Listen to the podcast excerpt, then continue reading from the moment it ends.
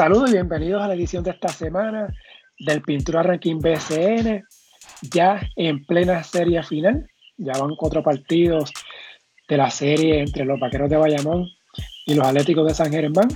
Y como siempre, me acompaña la gurita del BCN. Saludos, gurita. Saludos, Marco. Estamos aquí y esta noche no hay condensación en el podcast, así que no debemos tener problemas. Mira, este. Se supone que ya se hubiese celebrado cinco juegos, pero pues, ay, no sé, ya estamos, ¿verdad? También planificando qué vamos a hacer, ¿verdad? Con los episodios que nos quedan. Pues hay que hacer un episodio, ¿verdad? De, resumen de la temporada, pero el libreto se ha jodido, eh, Gurita. Sí, como, como dijo un filósofo de, la palguera. pero tenemos invitados esta semana. Sí, no podía faltar porque la semana pasada tuvimos este representación de los vaqueros de Bayamón y pues tenemos que hacer el balance. Así que bienvenido, Fernando Quiñones. Buenas noches, muchas gracias por la invitación. Y siguiendo las instrucciones de Wirita, tengo el deshumidificador prendido para no dañarle el podcast. Eso es así. Fernando, no sé si sabes, pero está, está haciendo un récord esta noche. ¿Por qué? No sabía, es el primer, es el primer invitado que repite en el Pintura ah, cierto Es. Cierto es. Ah, pues, un honor, muchas gracias, muchas gracias por eso. ¿Verdad? Todo el año pasado también. Para que la gente vea lo importante que es que la gente no coja las cosas personales. Porque si con dos personas yo he tenido diferencias, ha sido con Guirita y con Marcos, pero mientras uno las tenga con respeto, claro, claro. Pues, uno puede ser civilizado y seguir adelante y después hasta tener buenas relaciones. Así. De hecho, Fernando estuvo conmigo, ¿verdad? En el formato tradicional, ¿verdad? Lo que yo le digo al Pintura Podcast. Exacto. Cuando, cuando estaba de presidente. Creo que sí, fueron dos episodios. Fueron empezando, ¿no? Y este proyecto del podcast y luego, pues, eh, más adelante hablando, ¿verdad? De lo que fueron, creo que fue 17 y creo que fue la otra, fue el, si no fue 18, fue 19. No, y la mejor entrevista que, y las mejores preguntas que alguien me hizo luego de la final del 19 me la hizo Marco en, allá en, en, Ponce después del juego. Yo creo que fue la entrevista más completa que se me hizo en toda esa serie final de un montón de temas y algunos proyectos que había que pues, se quedaron en el tintero, pero tengo que reconocerlo. Pero, pero se quedaron en el tintero, pero recuerda que los están evaluando todavía. Bueno, pues ojalá y entonces pasen alguna la evaluación, porque entiendo que hay un par de cositas ahí que pueden ser de, provecho para, el futuro. Oye, pero me alegra ver que por lo menos en la federación ya algunas de las cosas que se habían hecho eh, en años anteriores con otros presidentes las están volviendo a hacer, eh, que son buenas para, y que las hemos discutido, las hemos hablado. La selección B, por ejemplo, regresó. Sí, Un aplauso muy contentos de que la selección B haya regresado. Este, yo creo que eso es un paso positivo y, uno tiene que reconocerlo. Cuando se están haciendo el trabajo, uno tiene que reconocerlo y, eso es un paso positivo. Así que se lo agradezco y felicito a Jun Ramos y a Carlos Arroyo que estén trabajando con eso. Hay, hay un par de cositas que no me gustaron de esa selección B, pero no quiero entrar muy. Pero sí es importante que la haya, eso sí. Este, aunque sea como sea, lo que pasa es que la vendieron de una forma y como que fue otra cosa, pero lo importante es que, que hubo por lo menos una selección B. Claro. De, jugadores. Uno quisiera que todos los jugadores fueran de cierta edad o menos y tal cosa. Exacto. Está trabajándola con, con, más tiempo, puedes tenerlo a todos. Pero eventualmente también los dirigentes quieren salir a poder competir y hacer, a salir, poder salir a jugar de cierta manera. Y si de repente tienen unas posiciones en las que no tienen los jugadores de, ¿verdad? Los jugadores jóvenes que quisieras tener para el futuro, pero necesita alguien en esa posición, pues va a buscar uno que te ayude porque, oye, En, la selección ven un momento Manuel Narváez fue justo antes de retirarse, nadie pensaba que Manuel estaba en desarrollo para, para un futuro en la selección, él ya había estado hace un tiempo y había salido pero hacía falta otro centro que nos acompañara y pues Manuel estaba ahí porque había que pararle a alguien enfrente a, a, a Carl Anthony Towns y a, ¿cómo se llama el otro que era de Kentucky? Eh, que está en Willy Colistein. Así que, ah, tú sabes, tampoco uno puede decir, pues vámonos con todos de 18 a 19, 20 años, pero no tengo nadie que, que mida más de 6'4 disponible aquí ahora. Mm, pues, ¿qué vamos a hacer? Sí. Así que hay, que entender que una cosa es lo ideal, pero hay veces que, que, lo bueno tiene que ser suficiente porque lo perfecto no está disponible. Sí. Eh, no quiero extenderme mucho en ese tema, pero añado algo rápido. Yo espero que esto sea, ¿verdad? Camino a pensando en los Juegos Centroamericanos del Caribe del año que viene. Esperamos eso. Yo creo que tienen que hablarlo también entonces ahora con el Comité Olímpico para que la próxima vez estén dispuestos a aceptarlo. Porque si no, créanme, eso le crea problemas al presidente del BCN de schedule. Sé de uno que tuvo que cambiar su schedule la mitad del torneo. es bien complicado eso. Lo que me cuesta él es que la pasó mal. bueno, quizás ahorita hablemos un poquito del tema este de los calendarios y eso, vamos a, pero vamos a hablar primero de la serie final. Eh, van ya cuatro juegos, empate 2 a 2. He, visto mucha gente este, diciendo ah, eh, que si sorpresa o que no había gente que esperaba que esto estuviera empate. No segurita, pero tú y yo este, hablamos la semana pasada, hacia el último episodio, hablamos de una serie larga. Sí, yo, yo, esas personas eh, tengo que pensar que son gente que, que se une a la conversación cuando llega la serie final, porque si algo ha demostrado San Germán esta, esta postemporada, es que tiene la capacidad de ganar en la carretera y contra equipos que en el papel lucirían más, más poderosos o, o, que tuvieran mejores posibilidades de avanzar que ellos. Así que por eso mi, mi vaticinio es que la serie va a llegar hasta un séptimo juego. Eh, así que que alguien diga que esto se iba a Villabarrida o que se iba en cinco juegos, pues yo siempre lo vi como algo bien distante. Ganar en San Germán no es cosa fácil y San Germán lo está demostrando esta postemporada, eh, incluso anoche, que San Germán eh, salió, eh, como le dicen algunos por ahí, flat. Norris Cole no metía, literalmente no metía nada. y San Germán se veía un poco desesperado en ofensiva y y ya tuviste en el tercer cuarto, eh, y empataron y, ya en el cuarto pues se fueron adelante y nunca vieron, miraron atrás. Así que eh, decir que esta serie iba a ser una serie corta es, faltarle el respeto a, la inteligencia de, los que seguimos este, este básquet de, por, toda la temporada. Haciendo un repaso general de, de los cuatro juegos, Bayamón ganó el primero 88 a 79. San Germán ganó el segundo 86-79. Eh, los Vaqueros el tercero 77-74. Y el cuarto juego, estamos grabando miércoles, pues fue anoche el martes, ganó San Germán 65 a 61. Así que han ganado los locales los cuatro juegos, empate 2 a 2. Eh, a nivel general, vamos a Fernando, que nos mencione ¿no? este, un resumen de estos primeros cuatro juegos de esta serie? Mira, yo creo que también, antes de entrar al resumen, yo coincido con, con que, que pensara eso, no estaba viendo lo que estaba pasando. Bayamón fue el equipo más dominante de la temporada regular, pero uno tiene que ver qué pasó en la serie.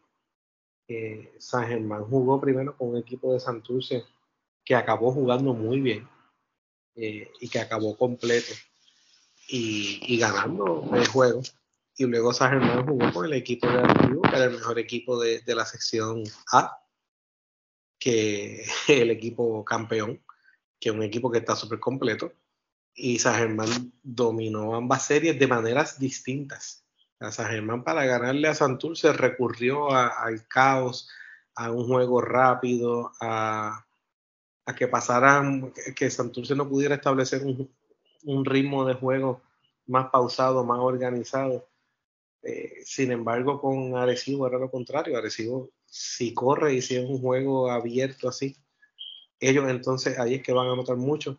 Y entonces San Germán le ganó a Arecibo jugando completamente distinto, forzando un tempo de juego lento, un tempo de juego organizado. Así que tuvo dos personalidades distintas en dos series que fueron bien fuertes. El equipo de Bayamón, gracias a su gran eh, esfuerzo en la temporada regular que quedaron primero, y gracias a unas circunstancias que no tienen nada que ver con ellos, pero que tampoco uno se la puede, ¿verdad?, sacar en contra. O sea, tú juegas contra lo que tienes de frente. Tuvo una serie de postemporada mucho más fáciles.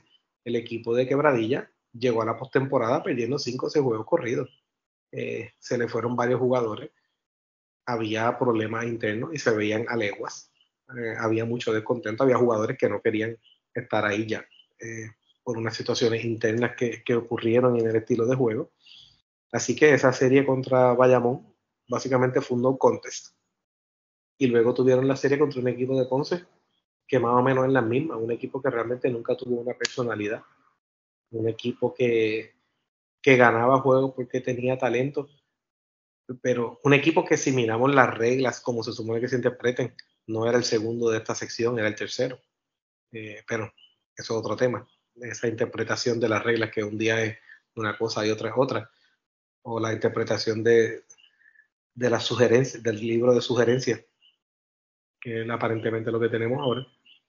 Eh, así que el equipo de Bayamón, si bien es cierto que dominó las, dos series 4 a 0 y 4 a 0, eh, tenemos, yo creo que todos tenemos que coincidir que fue contra dos rivales que eran muy inferiores a los dos rivales que enfrentó Sajerman. Y en cuanto a esta serie, mira, ha sido una serie bien interesante. Hoy escuché al analista, este autoproclamado analista, que sabe nada de deporte, decir que es una serie fea para ver. Bueno, una serie fea si tú eres una persona que, que eres como el que dice que no te gusta ver un, juego de pelota o un juego de, de soccer, porque de fútbol, que se puede acabar 2 a 0 o 2 a 1. Pues, si a ti te gusta ver un juego de, de béisbol que acabe 12 a 9, pues para mí eso no es un juego bonito, para mí eso es un juego con una defensa pésima, un picheo pobre, eh, un juego de fútbol igual, que acabe de 6 a 5, pues, ¿qué es eso? ¿A qué estaban jugando? Eh, esto es una serie intensa, esto es una serie bien dura, esto es una serie de mucha garra, de mucha entrega, de mucha tenacidad, de dos equipos que defienden muchísimo, de dos equipos que están muy bien coachados, los dos, que se preparan muy bien. Y, y que por eso se les hace tan difícil, porque los dos equipos saben exactamente lo que va a hacer el otro. Eh, cada movida que ellos hagan, tú ves el equipo defensivo inmediatamente, el, el point guard llama la jugada, el que sea el point guard, porque sabemos que esa posición ya no existe en San Germán. Muchas veces el que arma la ofensiva, por ejemplo, es lo que llamaríamos uno de sus forwards, a veces juega en lo que antes se llamaría la 3 o lo que se llamaría la 4, eh, dependiendo de dónde lo muevan.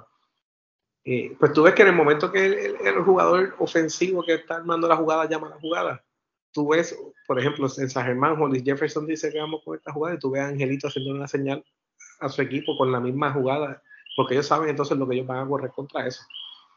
Así que es una serie que está bien interesante. Eh, me parece a mí que Nelson Colón es un coach que a quien conozco muy bien, by the way desde su inicio. Eh, si ustedes recuerdan, la primera vez que Nelson estuvo en, en, el BCN, básicamente fue con nosotros aquí en San Germán como asistente de Real Luego de eso, como asistente de Flor Meléndez. Y luego decidimos eh, darle la oportunidad de ser el, el, dirigente del equipo. Así que eh, alguien a quien conozco muy bien. Nelson la, última, la última semifinal fue con él. Exactamente. Así que ah, una particularidad que yo eh, conozco de Nelson es que Nelson es alguien que cuando tú vas a empezar una serie contra Nelson, y más una serie como esta que había pasado una semana, ese primer juego va a ser bien difícil de ganar porque Nelson es muy, muy, muy bueno preparando ese equipo para jugar contra otro equipo en las prácticas, eh, haciendo ajustes, viendo lo que están haciendo y preparando un sistema. Eddie es muy bueno en eso también, pero Eddie yo creo que su ventaja sobre Nelson es los ajustes durante el juego. A mí me parece que, que Eddie tiene una habilidad mayor para improvisar y para leer el juego y para mantenerse calmado dentro de la lectura del juego y hacer unos cambios durante el juego. Y eso lo hemos visto con San Germán. En las tres series, en un montón de juegos de los que ha ganado, ha caído atrás y ha remontado. A veces muchas veces en doble dígito, a veces pues 20 puntos o más, o 18, 17 por ahí, y han remontado. Así que ese equipo primero, los ajustes que Eddie hace y segundo, tienen esa personalidad de que es un equipo que no se rinde, que sigue jugando y que sigue jugando y que nunca la moral les cae. Es un equipo que no sube demasiado alto ni, ni baja demasiado bajo en sus emociones, sino que se mantienen bastante ahí. Bastante parecido inclusive en eso al equipo de Bayamón. Diferente al equipo de Arecibo. El equipo de Arecibo cuando se en un ron es bien difícil de parar, pero cuando se vieron que estaban perdiendo, fue un equipo que nunca se recuperó de eso. Tú les veías en la cara que ellos no podían creer que estaban perdiendo contra un equipo que yo consideraba inferior. Y, y estaban tan incrédulos con eso que nunca se pudieron recuperar. Así que esta serie ha sido bien interesante, pero viendo cómo va la cosa, y a lo mejor me guayo, y a lo mejor después me dicen que me tengo que poner Sefirán en la rodilla y todo eso, y no tengo ningún problema. Si, si eso pasa, pues no hay problema. Pero yo te digo que la selección va a poder practicar porque esta serie se acaba el sábado de San Germán con victoria de San Germán. es un bot ahí de pecho. Ahí de pecho. Y, y, entiendo que eso va a ser así por la manera en que va la serie. Aún si no fuera así, te tengo que decir que lo que pasó en San Germán ya es mágico y ya es gigante. Porque esta franquicia llevamos años, años, décadas ya, luchando y luchando para que no recese, para que quien la coge, para que siempre está esa fanaticada. San Germán, inclusive en años malos tenía soldados. O sea, tú puedes tener un año malo, malo, malo, y tú tenías dos o tres soldados en ese año, pero tenías juegos malos también en asistencia. Pero había fanaticada, había cosas, pero era, era un struggle eh, en la parte económica, en la parte de conseguir gente. Y primero que apareciera todo este grupo tan grande, que se, ellos mismos se dan fuerza y se dan un apoyo económico para poder hacer esto, fue bien importante. Y segundo, lo que ellos han hecho al despertar esta fanaticada y esta nueva generación que están viviendo todo esto que sus padres, sus tíos, sus abuelos vivieron y que eh, están ahora que esto para ellos es gigantesco. Hay un refrán que están diciendo por ahí, la gente lo sube en redes sociales y eso de eh, no lo vas a entender, pero tampoco te lo puedo explicar o algo así. Eh, es la realidad, aquí se está viviendo algo mágico y e independientemente de lo que pase que San Germán gane o no gane esta final, ya San Germán ganó porque aquí se garantizó la estadía y la prosperidad de esta franquicia por muchos años. Eh, así que estoy bien contento por eso, por, por el equipo y por la liga, porque el triunfo económico y, y, de fanaticada y el éxito de San Germán es un éxito para el BCN, porque el BCN no puede depender de, de una fórmula que sea, tengo millonarios invirtiendo en un equipo, porque ese millonario hoy está aquí y mañana se molesta y vende el equipo y se va. ¿Y de qué sigue? Pero si tú tienes un pueblo que no deja que su equipo se caiga, pues eso no depende de una persona. Eso no depende de tener a alguien contento. Eso no depende de tomar, de que alguien entonces se sienta presionado a tomar decisiones, a dar premios, a dar sanciones o no dar sanciones o algo así, pensando en que si, si esta persona se molesta y se me va, se me puede ir esa franquicia. Ya eso no depende de eso. Y eso es bien importante para el futuro de la liga en general. Completamente de acuerdo. Aprovecho para, preguntar, para preguntarte, Fernando. Mira, ya hubo, uno, ya hubo uno que se fue. Sí. Por, por eso te digo. Y, y, hubo uno que volvió entonces allí por situaciones que son para otro día. Interesantes por demás, después las discutiremos y después hablaremos, pero eh, eso, de eso no puede ser que tú dependas, porque es que no es sostenible, no es un modelo económico sostenible. Y, yo creo que lo que está pasando en San Germán no es que se pueda replicar igual en otros sitios, porque como, como dijo Armandito, no es que San Germán sea mejor que, que otro equipo, es que es diferente. Y es, una cosa bien particular de San Germán. Pero igual que San Germán tiene lo suyo, hay otros equipos que tienen situaciones similares a esta. Hablando fuera del aire ahorita con Marcos, que me preguntó a qué me recordaba esto. Una de las primeras cosas que me vino a la mente fue aquel campeonato de, de quebradilla saliendo de un receso. Eh, no fue inmediatamente, creo que saliendo de receso, fue un par de años después.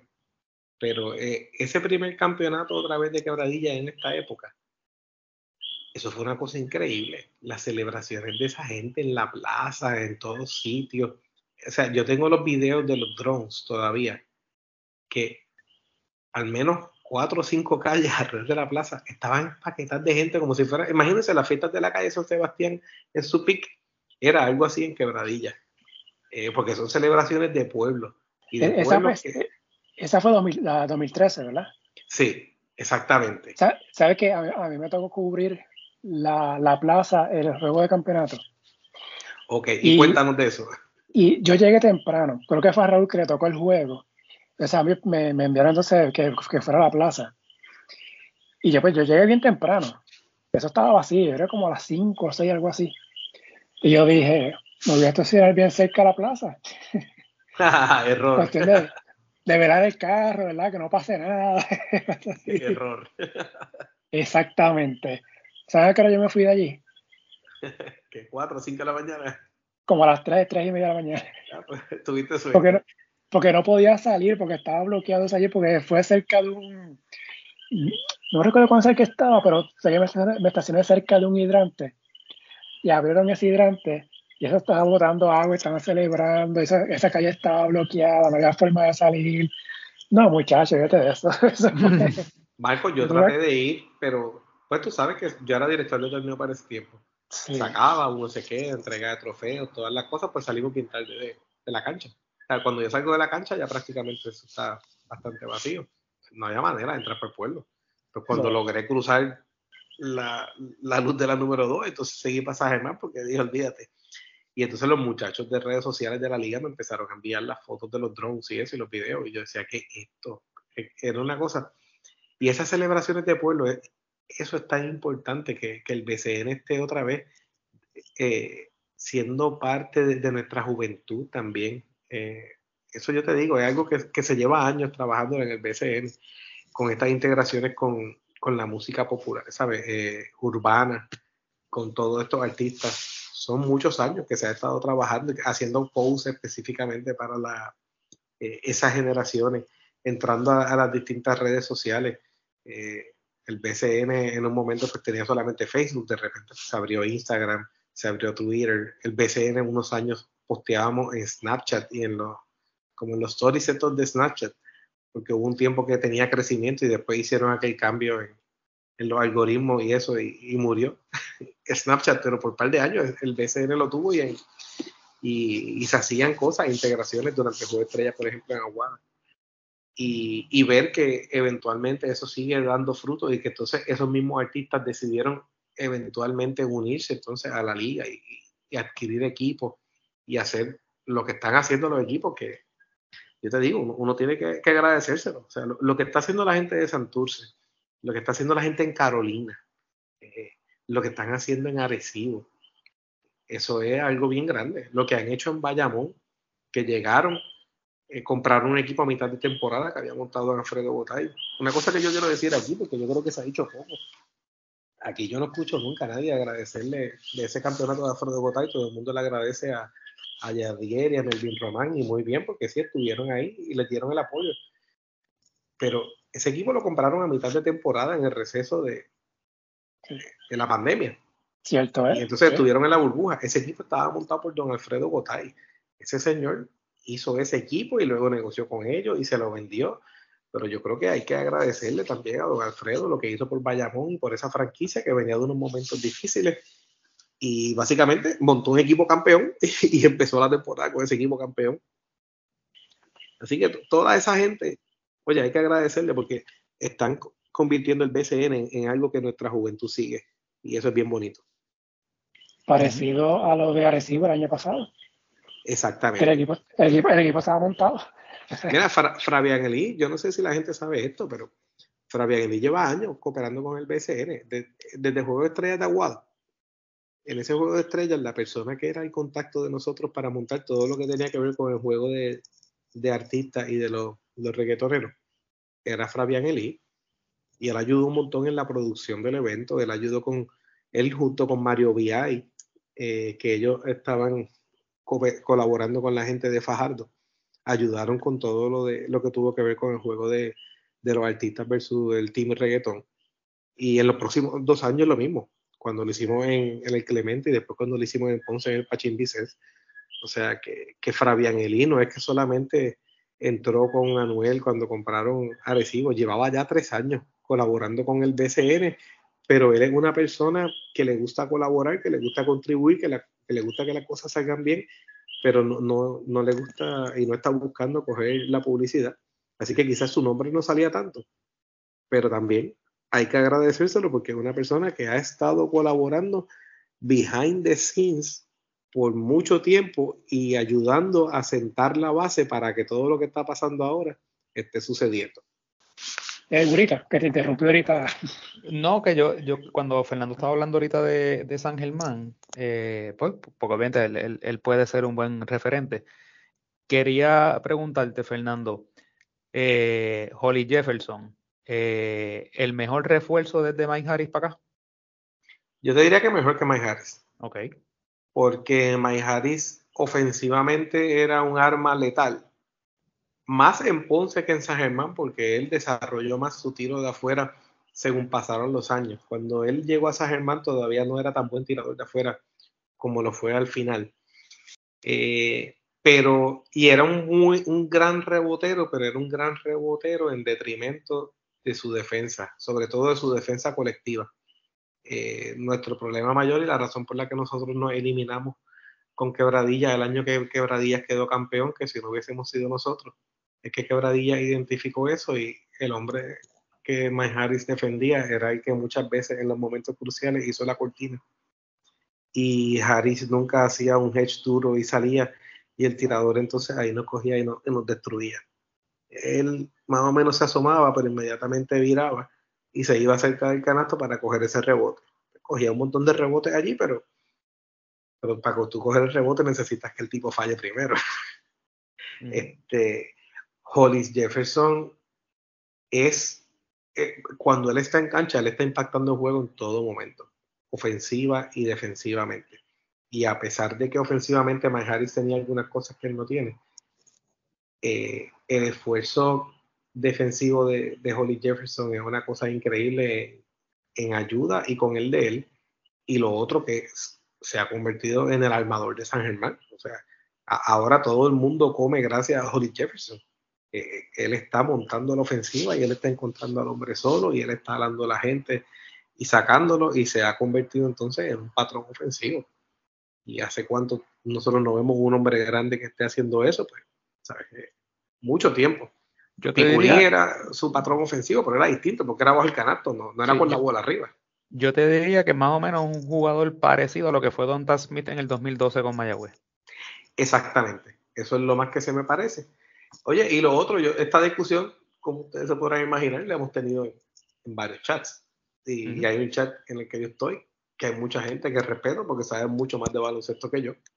Eh, pero cuando estábamos teniendo esta discusión, yo les dije un comentario que me dijeron, eh, contra, contra eso no podemos discutir mucho, estamos de acuerdo. Y les dije, Holly Jefferson nos llevó una final, Mike Harris nunca nos llevó. Rest my case. Así que. Okay. Pero, y si tú miras los equipos con los que tienen y con los que están eh, rodeados, ¿verdad? Eh, inclusive Mike Harris estuvo rodeado por jugadores también de, de, alto nivel. este equipo de San Germán son jugadores que todos hacen su rol, pero aquí tú no dirías que hay ningún jugador nativo que se pueda considerar estelar como tal. No. Yo no estoy diciendo que no son buenos jugadores, son muy buenos jugadores, eh, pero no son jugadores que normalmente son la estrella de su equipo.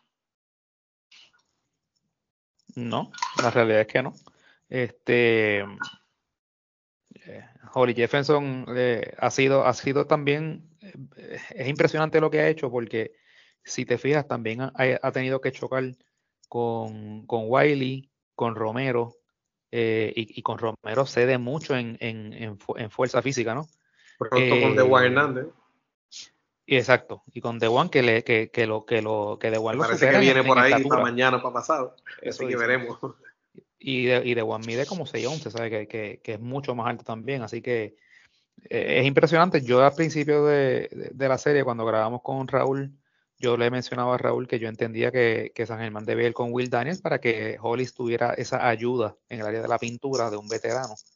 Este, así que, pero, pues nada, ¿sabes? Eh, eh, la verdad es que Hollis ha estado grande en los cuatro juegos. Eh, así que veremos lo que pasa en los próximos eh, dos juegos. Gracias. Mira, haciendo un repaso ¿verdad? rapidito de la serie, de lo que mencionó Fernando al principio, que, que gente hablando que sea una serie o un juego no atractivo, whatever lo que hayan dicho. Eh, ¿verdad? Los los juegos han sido marcadores bajitos, sobre todo los últimos dos juegos. Y han ido bajando. De hecho, ningún equipo ha anotado 90 puntos en un juego en la serie. Eh, vayamos lo más 88 en el primero, San Germán 86 en el segundo. Ese juego, el cuarto, que fue 65 a 61, una expulsión marcadora sin dice Ahí fallaron y fue un desastre el juego. Y cuando uno mira las estadísticas fríamente, San Germán tiró para 54% en canastos de 2. Estuvo flojito de 3, eso sí, 13%, solamente 2 en 15. Bayamón tiró para un 45% de 2 y 39 de 3, que no está mal. 39% de 3. Vámonos, debe estar en los 40, ¿verdad? Para estar más o menos ahí bien. Pero no, no, no fue un desastre. Eh, quizás sí, cuestión de turnovers, Bayamón tuvo 17 en ese juego.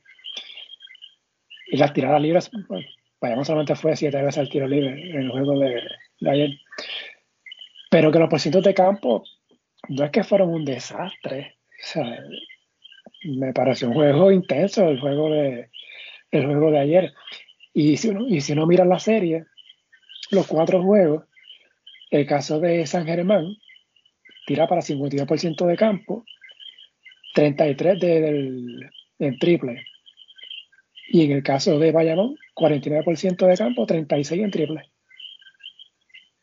O sea que no es tampoco que ha sido una serie fatal de que han fallado demasiado, aunque sea un juego malo. No. Me parece que los dos equipos han hecho el trabajo en las dos áreas, sobre todo obviamente en el lado defensivo, para tener marcadores tan bajitos hasta la fecha. han, sido posesiones largas. Ha, habido poco, ha habido poco rompimiento, ¿verdad? Y pocos canastos en fast break. Y en las mismas posesiones han sido posesiones largas en parte por cómo juegan los, dos equipos, que juegan bien estructurados. Y las jugadas a veces toman mucho tiempo. Y entonces si le sumas que el nivel de defensa, los dos equipos están galdeando bien duro, bien duro, bien duro, todo el mundo está rotando. Hemos visto varias veces jugadas que, el intento es faltando uno o dos segundos o, que se acaba el reloj. Eh, así que en parte eso, es que simplemente son, son equipos que están están jugando con una intensidad defensiva brutal y pues, hay que ver quién, quién eventualmente logra imponer un poquito más entonces su, su deseo. Pero yo creo que yo creo que ya la serie va cogiendo cierta personalidad, porque la realidad es que San Germán dominó el juego 3 en Bayamón, con la excepción de unos minutos en que Holly Jefferson murió eh, y no pudo recuperar físicamente hicieron varios tenovers poco característicos que les costaron unos canastos al otro lado. Y Bayamón sacó ventaja de eso y cuando San Germán trató otra vez de apretar al final, fue muy tarde.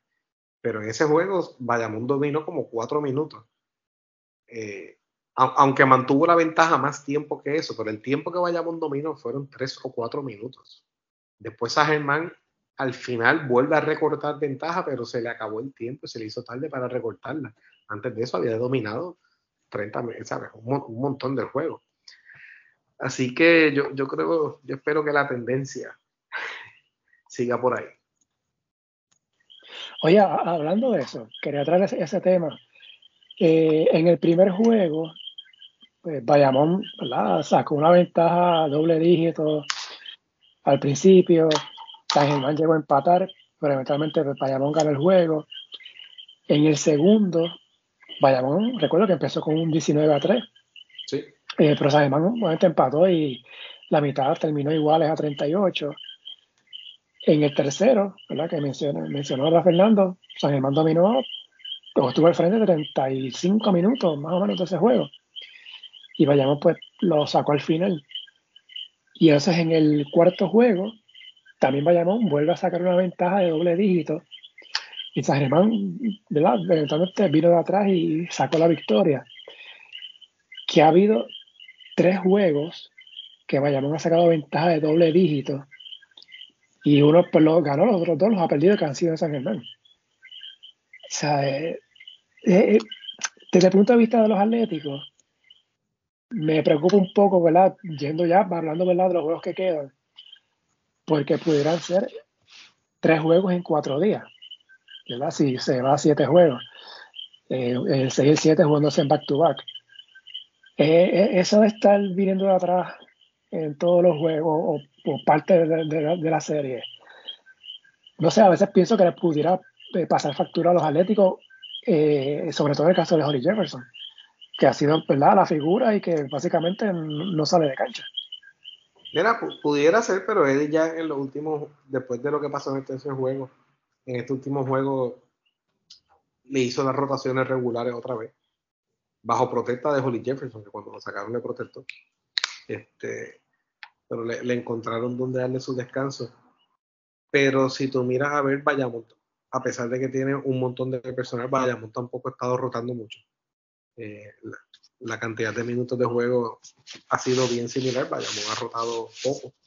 Hay muchos jugadores que jugaron en, la temporada regular y después otras series que no han jugado ahora. Y lo otro es que para mí, uno de los jugadores más importantes de Bayamón y el más miedo que yo le tengo siempre es Javier Mojica. Y Javier Mojica, por mucho, el jugador mayor en, en esta serie. Así que la gente habla de cómo Holly Jefferson se va a, a, recuperar de un día para otro. Si llegara un séptimo juego, que es lo que yo entiendo que no va a pasar. Pero Mojica también tiene que recuperarse de un día para otro. Y ha tenido lastimaduras en esta lesión. En esta serie, discúlpame. No, sí, de acuerdo, o sea, de acuerdo. Este, bueno, vamos a ver, ¿verdad? A mí me sorprende lo de Bayamón, que casi, casi, tiene dos equipos en uno. Y ha sido, ¿verdad? Corta su rotación. Este, he visto mucho el nombre de Cliff Durán por ahí, la gente pidiendo. Ya Cliff no va a jugar. Eh, Porque Cliff salió ahora. Se va, ¿verdad? Se fue ya. Sí, Cliff sale ahora con el equipo 3x3 para, para Luzán que el equipo de San Juan es el equipo defensor. Así que Cliff sale para allá. Yo no creo que, por lo que he visto hasta ahora en la serie, yo no creo que fuera a jugar tampoco si se hubiese quedado. Así que no, no creo que va a hacer diferencia. No conozco la razón, no voy a entrar a especular sobre ella, pero si no ha jugado hasta ahora, se me hace difícil pensar que de repente eso iba a cambiar. Porque no es que ha jugado poco, es que no ha jugado. Y sí, de hecho, ¿verdad? Estuvo fuera varias semanas del equipo. Exactamente. que, volvió. Bueno, este. Güerita, ¿te, te, sostienes en, tu pronóstico? Yo creo que, yo creo que sí, pero me quiero equivocar. Me, me, quiero equivocar. Sí, me quiero equivocar. Yo, yo quiero que gane San Germán.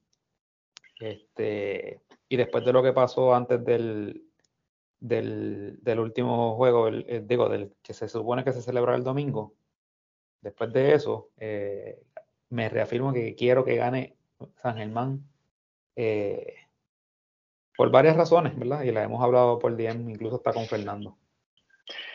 Eh, había dicho, ¿verdad? Siete juegos Bayamón. En mi caso, yo dije seis. Bayamón. O sea, Bayamón ganó el campeonato en San Germán.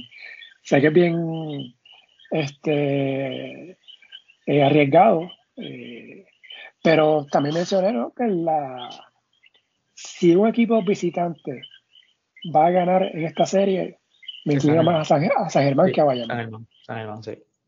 Este, y creo que se vio demostrado, ¿no? En el juego, San Germán estuvo a punto de ganar ese juego allá este, en, en, en el rancho. Así que, pues, ¿no? hay que ver, ¿verdad? ¿Qué, pasa el, el, jueves? Obviamente, los dos tienen presión, pero la presión es mucho mayor para Bayamón, por razones obvias. Porque si pierde, pues ir a San Germán abajo 2-3, pues está bien, bien complicado. Oye, Fernando, no sé si tengas la estadística, pero ¿cuál es el récord de San Germán ganando en su casa? La, la, mejor racha. La racha creo que son 18 corridos ahora ¿Sabes? Esta. O sea, no, no, no, no ah, anteriormente no, no, no, la tengo. Ah, voy, a, pero se la puedo preguntar después al nuevo sucesor de Paquito Rodríguez. a Modesti. que me la consiga. Así que tengo esa asignación, se la envío por DM. Sí. Digo que son ya 18, ¿verdad? Este año, que de hecho la última, la última derrota fue precisamente ante Bayamón, el primero de mayo. Y después de ahí, pues, la, han ganado, que, que, eso es lo que yo, por eso es que yo tenía una serie de, de por lo menos seis juegos, por eso mismo. Porque San Germán ha, convertido, ese equipo de San Germán ha convertido el Arquelio en su fortín. O sea, se, se ve como un equipo que es imposible de ganarle allí.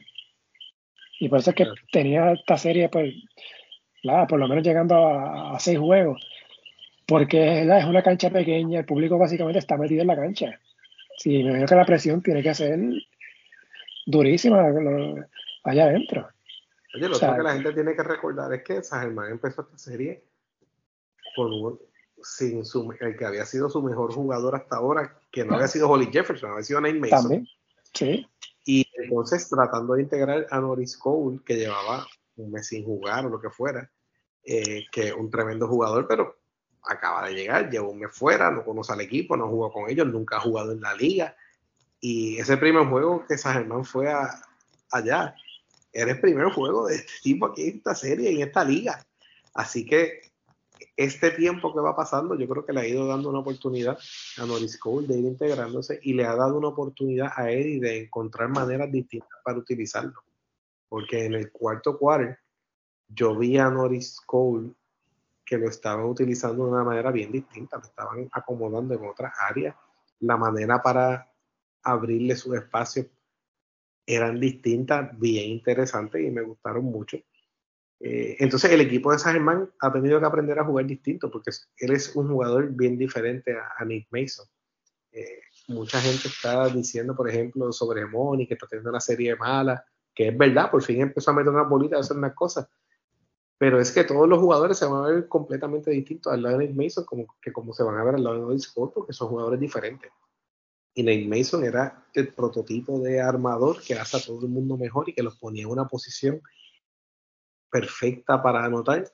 Norris Cole es más un jugador que es un peligro él para anotar, eh, pero que va a ayudar al equipo de, de unas maneras diferentes. Por eso también yo pienso que según sigue pasando el tiempo, Eddie sigue entonces haciendo esos ajustes. No, Cole se sigue ajustando al equipo y se sigue ajustando a la liga, sigue cayendo en tiempo, porque también hubo una jugada en los primeros juegos que yo lo vi cuando atacaba el canato sobre todo, que tú te dabas cuenta que, tiene unos movimientos de verdad que son NBA, pero que el timing todavía estaba un poquitito off. Sobre todo cuando atacaba. No, no, no en el tiro de afuera. Poco a poco lo veo que eso le va cayendo ya. Pero poco a poco también él va encontrando entonces unas maneras de cómo utilizarlo y de cuáles son sus fortalezas. Que esas son cosas que yo entiendo que son las razones por las que te digo que yo veo la serie cambiando. Aparte de que, otro tema que, no hemos hablado, Nelson es, como te dije, todo lo bueno de eso que te dije, me sostengo. Y es un tremendo coach y prepara los equipos muy bien.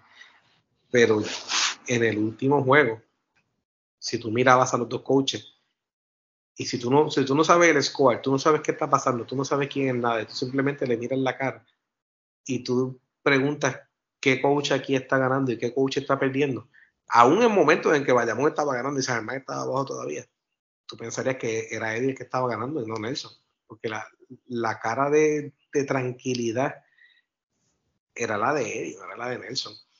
Y a mí me sorprendió, por ejemplo, Nelson en la segunda mitad usó los dos timeouts que tú puedes usar en los últimos dos minutos para jugadas, para sacar y eso. Haciendo el ron de los seis minutos para abajo. Esto tiene tres timeouts. Eh, Bayamón anota su punto 54, creo que es, faltando como 5 minutos, un chile dinero. Cuando quedaban 2 minutos eh, y 30 y pico de segundos, Bayamón no había vuelto a anotar, San Germán había anotado 4 puntos más. Va a un cibrancha al tiro libre y yo me diera a mi esposa y le digo, ahí viene timeout de, de Nelson, porque le quedan los tres. Quedan 36 segundos para los dos minutos, así que va a perder el, tercero, lo va a perder en 30 segundos. Y en una jugada que él baje y sabe más baje, se acabó, bajaron dos minutos. Este es el momento para usar ese timeout, que si no lo va a pedir, pedir y organizar, o sea, a perder y organizar todo esto porque le están haciendo, o sea, cuatro puntos en ese momento o seis puntos es un run faltando dos minutos y pico. Y no lo pidió. Yo me quedé sorprendido. Yo dije, diablo, ¿qué, pasó aquí? Eh, así que todas esas cosas son las que me hacen sentirme a mí más el, deseo inmenso que tengo de que Germán gane, que, que me quite un poquito de objetividad. Porque yo este año por fin volví a ser fanático del baloncesto.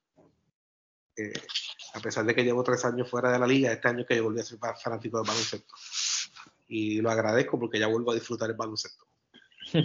Los primeros dos años que yo había salido de la liga, todavía yo estaba en el mode ese de, de que vas a la cancha y lo ves como un trabajo. Claro, la neutralidad. Y, no te lo puedes disfrutar, ¿sabes? Y mi esposa este año me dijo, por fin, después del juego con Ponce, me dijo, por fin, aplaude en un juego y te lo disfrutas y te ves contento. Y yo, de verdad, tú te dabas cuenta también. Y dice, pues claro. bueno, yo dejé de ver hasta NBA, para que ustedes tengan una idea. El baloncesto en un momento se convierte en un trabajo. Eh, pero estoy consciente de que eso es parte de lo que va en mi análisis pero tratando de mirar lo neutral. O sea, Germán este juego no estaba perdiendo porque no metían la bola, no porque no estaban jugando bien, no porque no estaban tirando solo. Eh, esa estadística que tuviste de tres, ¿cuánto fue este, Marco? De 2 en 13. Exacto. Eh, hubo un momento que Germán hizo como en el primer quarter. Yo creo que de esos 13, por lo menos 3 o 4 fueron en el primer quarter de, no, de los dos que hicieron, de los, de los 11 que fallaron. Corrido, ahí. Eh, varios de ellos de Moni. Moni yo creo que hubo un momento que en una misma jugada tuvo dos intentos que falló, yo creo que en otra tuvo otro, Jader tuvo otro look solito que fallaba. Eh, pero no era porque esa no estaba jugando bien, era simplemente que no estaba entrando a la bola. Y eso, esas cosas dejan de pasar. De repente empieza a meterse la bola y Arkelio mete la mano. Oye, en el caso de Nelson, eh, no sé, quizás voy a caer en la eh, especulación. Eh, pero obviamente sabemos que hay una presión enorme en Bayamón por ganar. Y a eso se le agrega que tiene encima la selección. Sí, pero yo no entiendo la presión esta que le están poniendo en Bayamón. Yo no sé qué más tiene que hacer Nelson para demostrarle que ha sido el mejor dirigente que ha pasado ahí en muchos años. ¿Cuál es el récord de Nelson en cuanto a, no ganados y perdidos, sino en, cuanto a resultados en Bayamón, en cuanto a campeonatos finales y semifinales? Bueno, tiene tres finales, o sea, contando esta.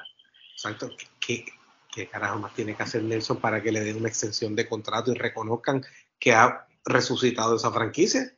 Y de, y de hecho, en el 2018, que llegó a la final, que fue su primer año en Bayamón, que Fernando lo recuerda muy bien, fue la final que se detuvo empate 2 a 2 porque había una ventana. Exacto. Que sabemos lo que pasó porque fue que se atrasó el torneo. y ahí eso cambió esa serie por completo. Que quién sabe qué hubiese pasado si se jugaba ¿verdad? normal esa serie. sí, pero yo, creo que el hecho de que Nelson Colón, con esas tres finales en los años que lleva en Bayamón, esté dirigiendo esta final este año sin contrato. ¿Qué es eso? Yo creo que eso es una falta de respeto y, eh, a un coach que ha sido probablemente el coach más exitoso en el BCN en la pasada década.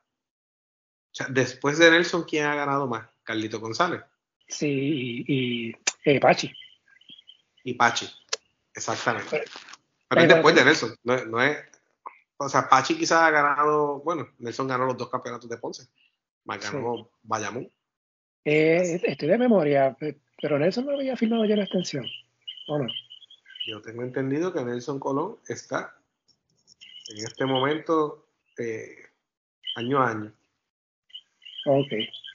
Yo tenía en la mente como que había firmado una extensión uno o dos años. No sé, pero me, me estoy equivocando. Tengo entendido que no, y si está año a año, te digo, pues no sé qué más tiene que hacer un coach aquí para demostrarle al equipo que se merece estar dirigiendo tranquilo y, sin presión. Sí. Y de hecho, Nelson lleva, esta es su quinta temporada en, en Bayamón. Eh, con San Germán, ¿cuántas fueron eh, como dirigente? Creo que fueron como tres o cuatro, algo así, ¿verdad? Nelson estuvo hasta el 2012. Correcto. Como cuatro, algo así. Puede haber sido más. Y con, con Ponce estuvo cinco. Exacto. Que es curioso que, que estaba más o menos eh, esos tiempos, cuatro o cinco años con un mismo equipo. Digo, no estoy diciendo que se vaya a ir de, de Bayamón ahora, pero que ha, sido, ¿no? Su, carrera en BCN ha sido así. De cuatro o cinco años con San Germán, después cinco años con Ponce, ahora pues lleva cinco con Bayamón. Exactamente. Siempre en la postemporada, eh, con, San Germán, y con San Germán siempre clasificó, Van llegó a estar en semifinal. Con Ponce, pues todos sabemos. Eh, tres, finales, dos campeonatos y con, y con Bayamón lo mismo. Así que haciendo un gran trabajo. Oye, esta serie final, pues, sabemos lo, lo que pasó, el, el, cuarto juego, la suspensión. Eh, yo creo que esto es un récord en BCN. Eh, disculpas públicas, dos, disculpas públicas en menos de un mes. Ah, yo no sé ni, no sé ni qué decirte. Sobre eso, vi que eso lo pasaron a la Junta, me extrañó. Este, un comunicado que, estaba ante la Junta. Me extrañó porque la, la Junta, la potestad que tiene la Junta que no tiene el presidente es una sola, en cuanto a apoderado. O sea, el presidente puede darle a un apoderado todos los castigos que puede darle la Junta menos uno, que es la expulsión las suspensiones y multas se las puede dar el presidente a un apoderado. Lo único que el presidente de la liga no puede hacer nunca es expulsar a un apoderado de la liga. Eso le corresponde al resto de la junta. Así que no, entiendo por qué lo pasaron para la junta, no entiendo si es por eso o, o cuál es la razón. Estaremos pendientes a más detalles sobre eso, pero pues desluce el espectáculo que esté pasando eso, eso es completamente innecesario.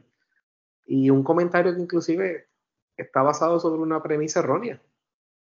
Ningún apoderado aquí es el responsable del mantenimiento del, edificio, de la cancha. Y lo otro, en San Germán, en 35, ¿cuánto es que lleva esa cancha? No más, desde el 85 hasta ahora, 38 temporadas. Nunca, nunca se ha tenido que suspender un juego por humedad en la cancha. Esto fue un evento de verdad bien, bien, bien, bien particular. Una combinación no solamente de cantidad de gente y de lluvia, sino de calor, de humedad, de... porque en San Germán llovió bien poquito ese día. O sea, perdóname, llovió bien duro, pero poco tiempo. Y entonces el calor nunca se fue. El calor que había era una cosa brutal. Este, a diferencia de ayer. Ayer estuvo en 76 grados desde las 2 de la tarde. Ha sido la tarde más fresca en yo no sé cuánto tiempo. Pero el domingo fue la, tarde más calurosa en un montón de tiempo para ese aguacero. Así que pasó algo completamente inesperado y que en 38 años que se ha usado esa cancha nunca había pasado. así que echarle la culpa a un compañero apoderado públicamente en Instagram, ¿qué es eso? Eh, y con esa palabra, y después decirle al dirigente del otro equipo que se vaya a tu cancha a mapear la cancha y a limpiarla. Eh, es completamente innecesario. Eh, desluce la liga, desluce el evento, desluce el, eh, la inversión, todo lo positivo que él está haciendo en Bayamón. O sea, no tiene sentido tú invertir un montón de dinero en mejorar la imagen de tu equipo y de la liga y todo lo demás con la mano derecha y con la mano izquierda. Entonces tú debes lucir completamente la liga. Y no entender, que es lo que no entienden a veces, que la liga es fuerte porque esta liga sigue siendo una liga con equipos alrededor de toda la isla y con muchos equipos que si esto se convierte en una liga como la pelota invernal de cuatro o cinco equipos, se muere. Porque a nadie le interesa ver una liga, un torneo de cuatro o cinco equipos. Tú necesitas de todo el mundo. Y la presencia de San Germán hace mejor esta liga para Bayamón también, no solamente para San Germán.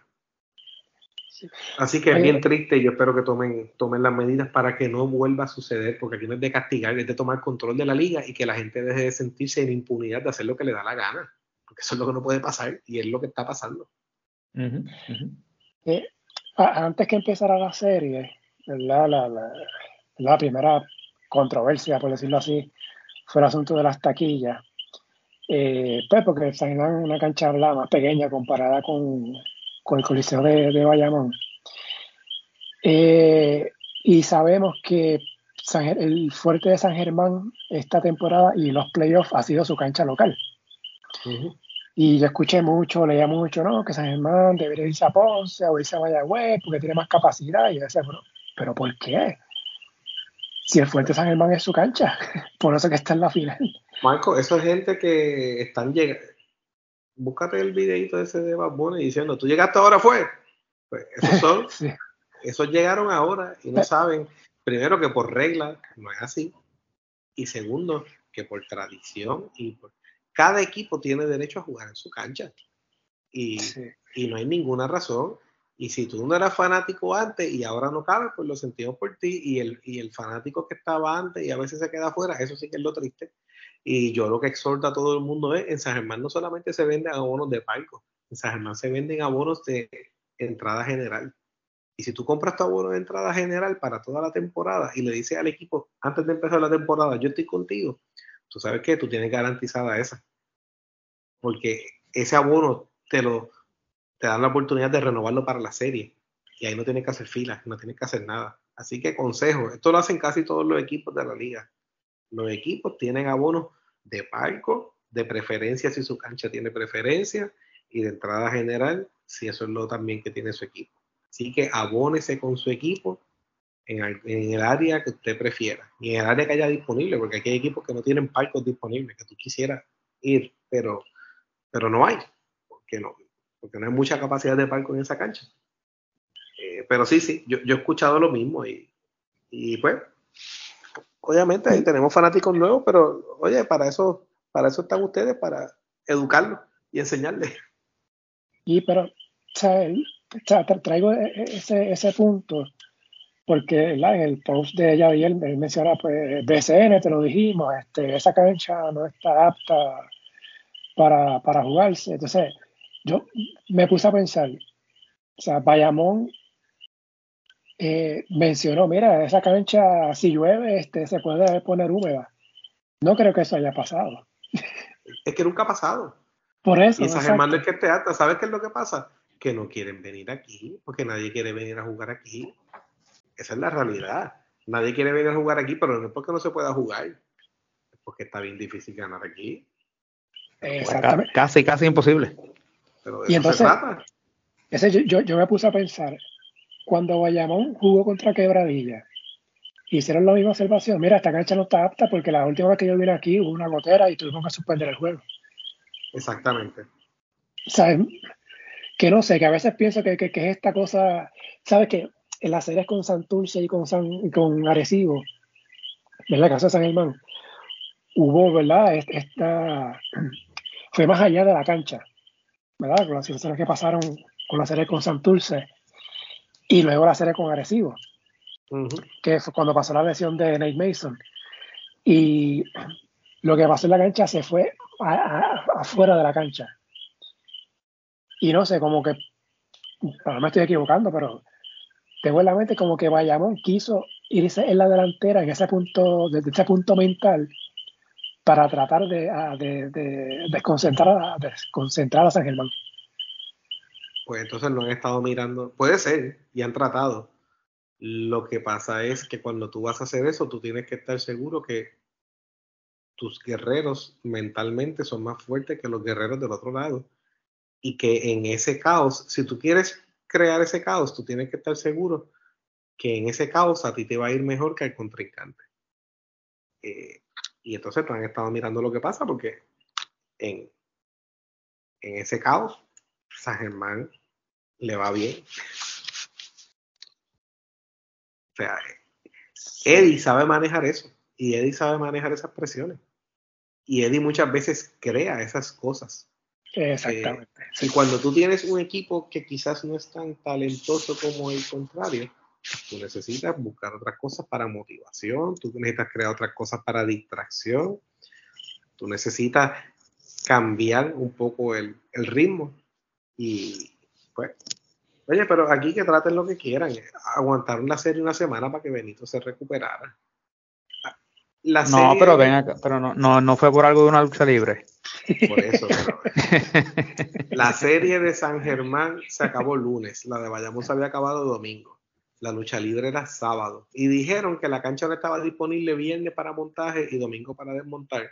La realidad es que si ellos de verdad hubiesen querido jugar, ese montaje se podía hacer cuando se acabara el juego. Pero aún así, vamos a decir que era imposible. Esta serie podía haber empezado el jueves en Bayamón y seguir el sábado en, Santurce, en San Germán y el lunes en Bayamón. Que la, totalmente, Bajo ese escenario, la cancha, eh, no tenían que jugar nunca en, en Bayamón en las fechas que la cancha no estaba disponible. Porque la cancha no está disponible viernes, sábado y domingo. Pues no hay problema. Se va a jugar jueves y lunes. En Bayamón, porque el sábado es en San Germán. Eran tres días. Tres días de descanso para. O sea, no tres días, eran dos días de descanso. San Germán jugaba el tercer día. La potestad para tomar esa determinación es el director de torneo. Tú no le preguntas a los equipos cuándo quieren empezar y empieza cuando ellos quieran. Igual que tú no le preguntas, la cancha te gusta para jugar y si él te dice que no, aunque tú pienses que está lista, no juega. Tú puedes escuchar, pero la decisión, pues yo no estoy diciendo que no se escuche. Hay que escuchar a los equipos como liga, hay que escuchar a los jugadores como árbitro. Pero la decisión es de que le corresponde tomarla. Tú, tú nunca la delegas. Tú coges toda la información disponible, tomar la decisión. Y la decisión si una, un tabloncillo está apto para que se juegue o no, es del árbitro principal con el director de torneo o el presidente que esté allí. Y la decisión de la fecha en que empieza una, una serie, igual que la tomaron ahora, que decidieron jugar back to back, pues es del director de torneo con el presidente, no es de los equipos. Pero esperamos la semana, todo el mundo descansó, todo el mundo se puso bien, pues fantástico. Puso a Norris Cole al día, lo pudieron practicar. Nate Mason pudo seguir recuperándose, ya anda por ahí. Fantástico.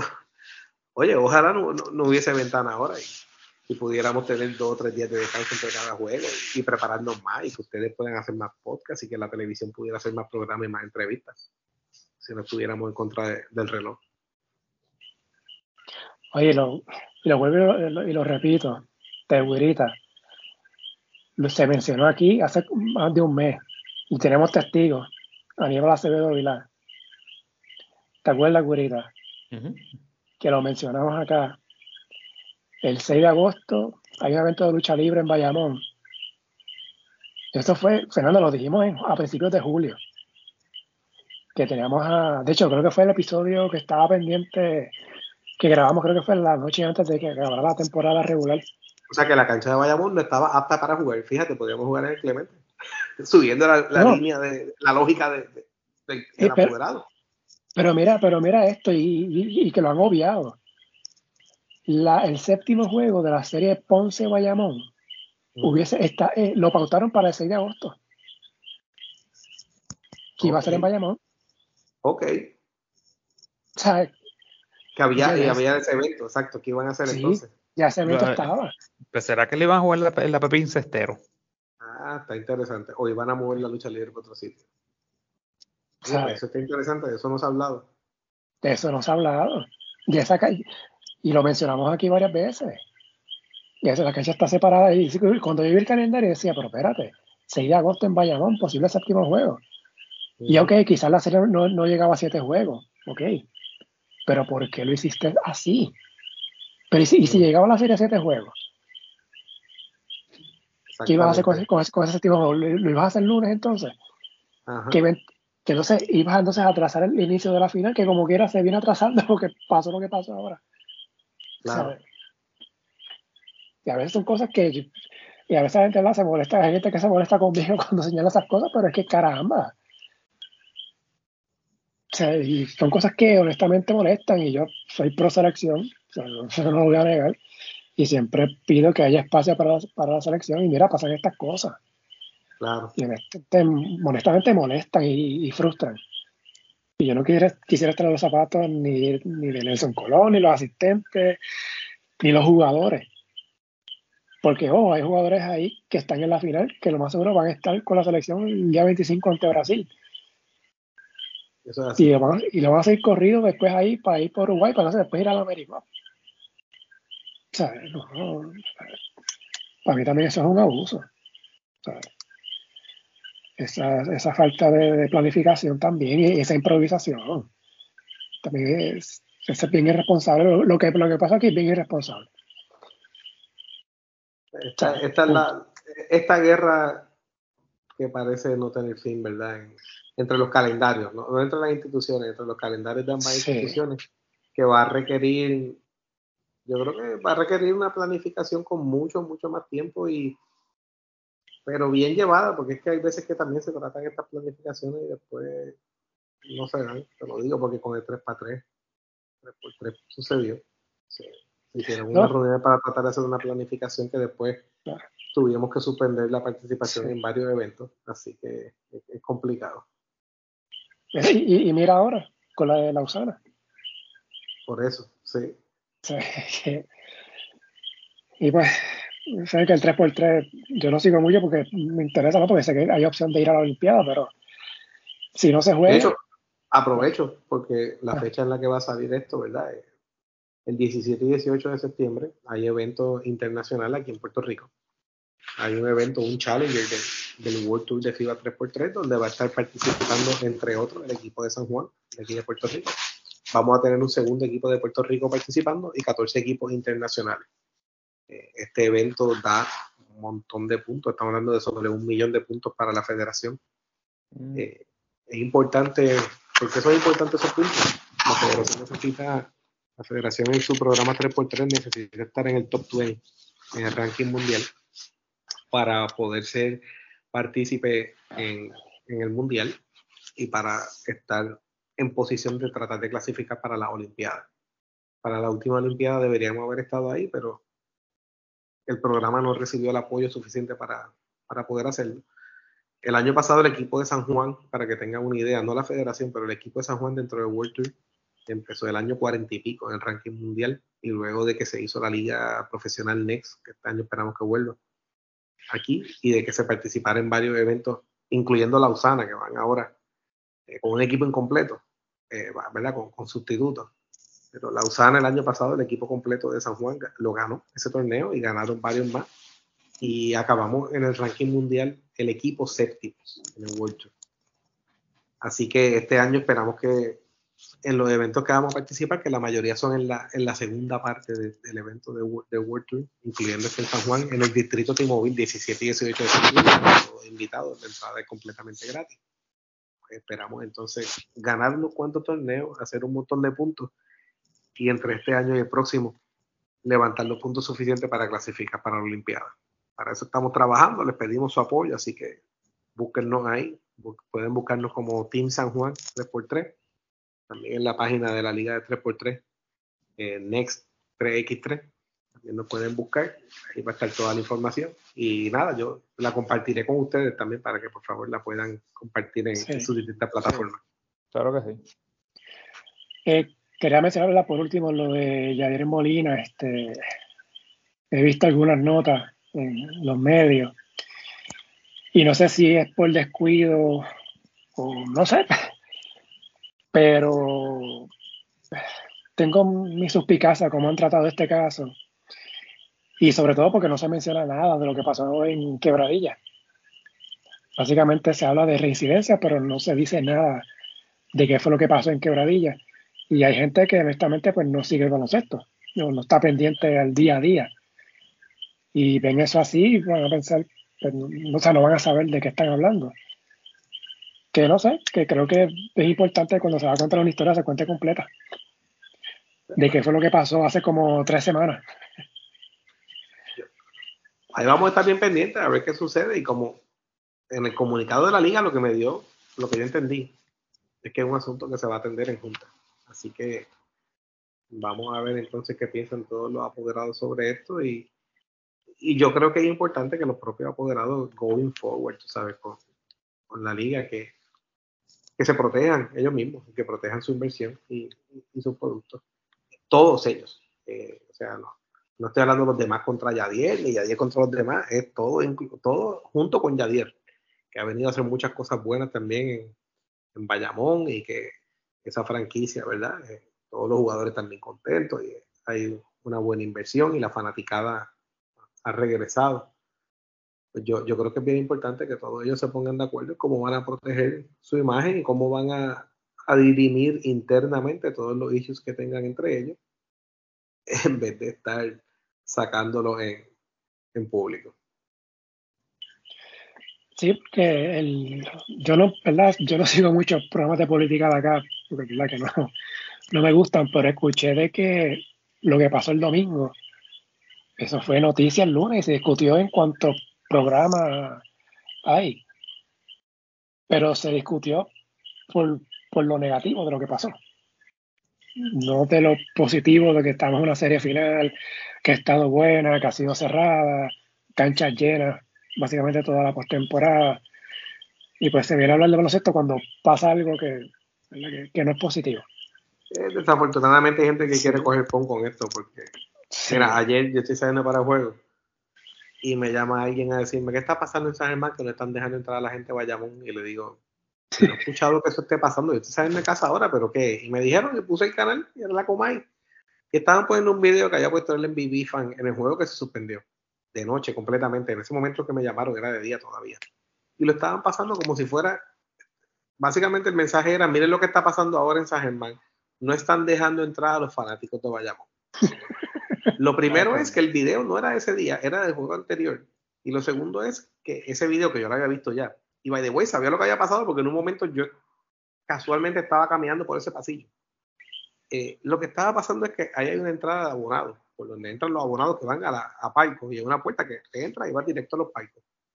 Y la fila para la entrada general empezaba a dar la vuelta y llegaba cerca de esa puerta. Y cuando ellos vieron gente entrando por ahí, again, abonados, ellos querían a la fuerza entrar para entrada general por ahí. Y esa puerta no es para entrada general. Nunca entra nadie ni de San Germán, ni de Bayamón, ni de Santurce, ni de Planeta Marte, ni de ningún sitio por esa puerta de general y se formó una discusión fea, pero no tenían razón, esa no es la entrada de general.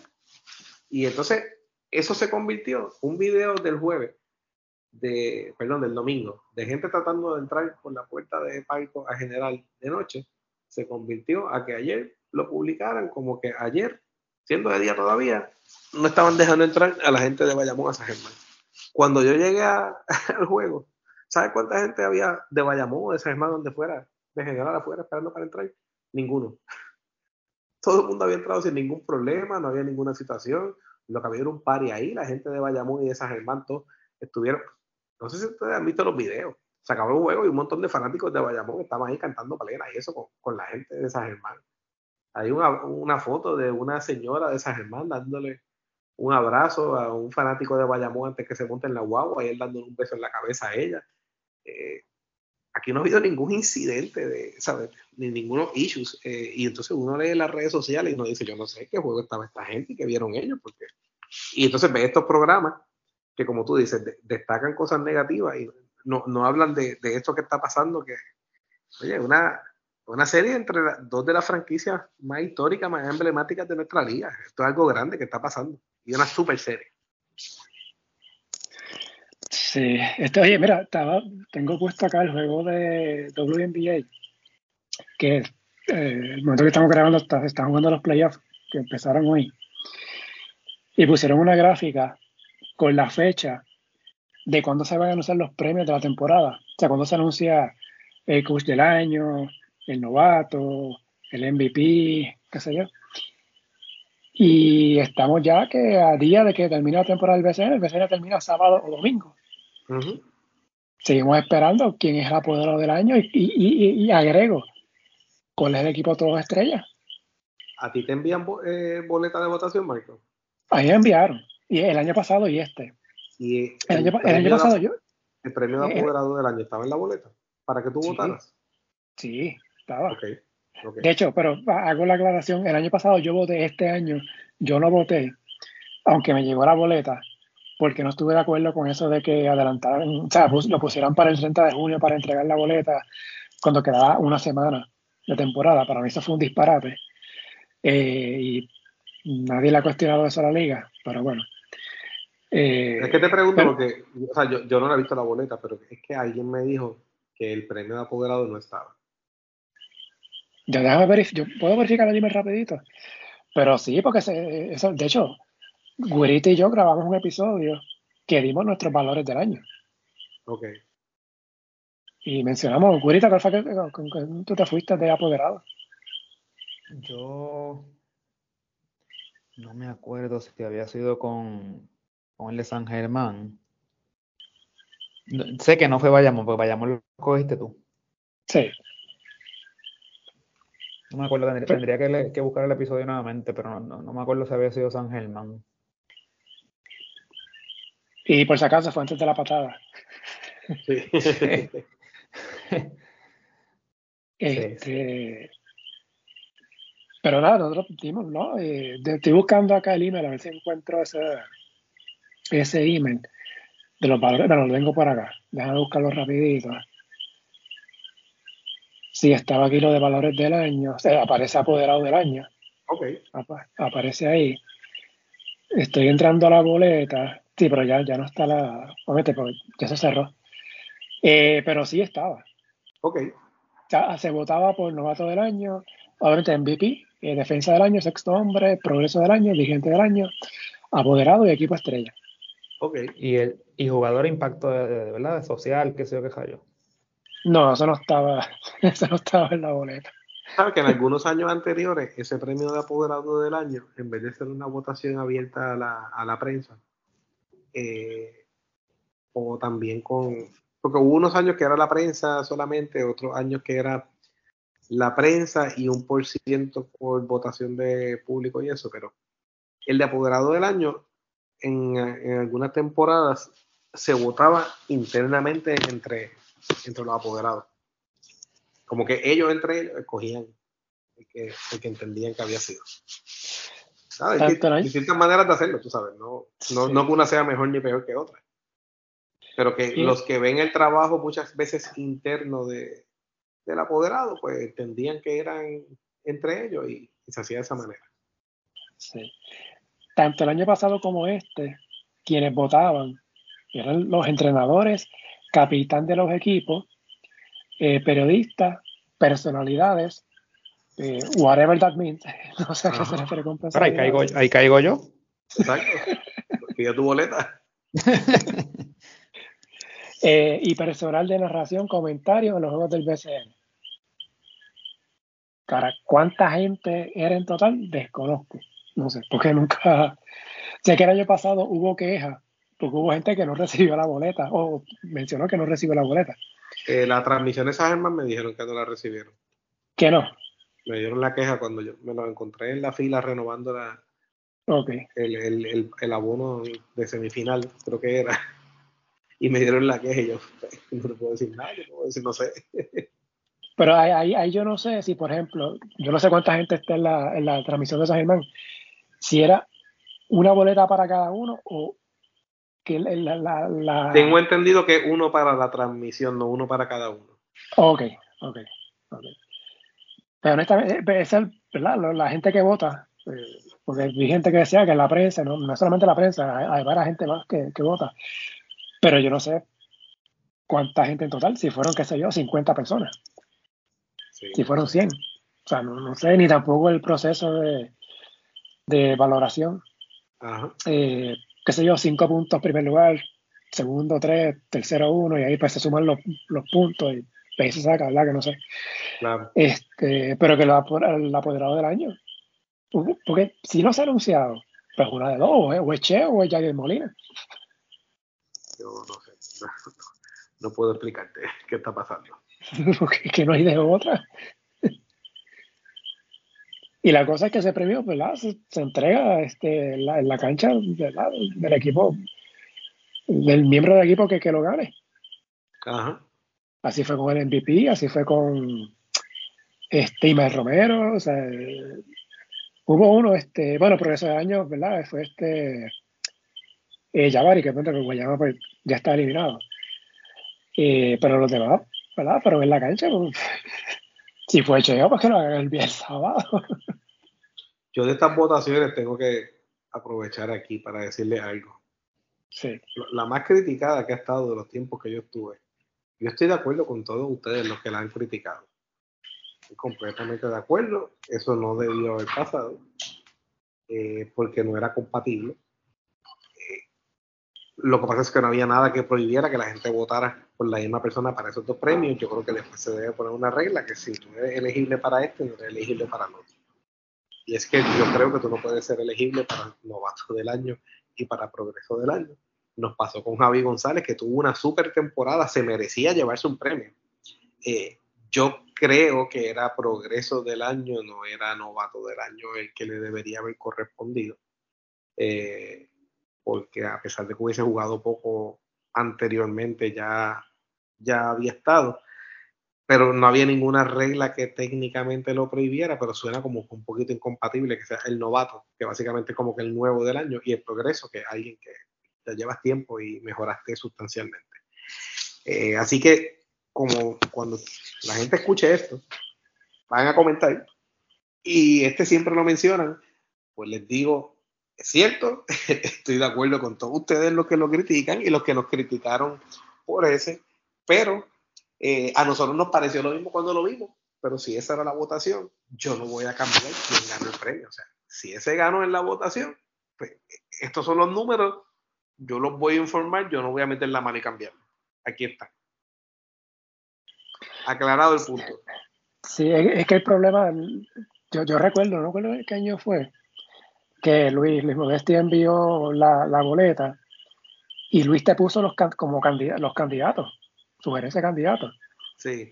Aquí no están enviando eso.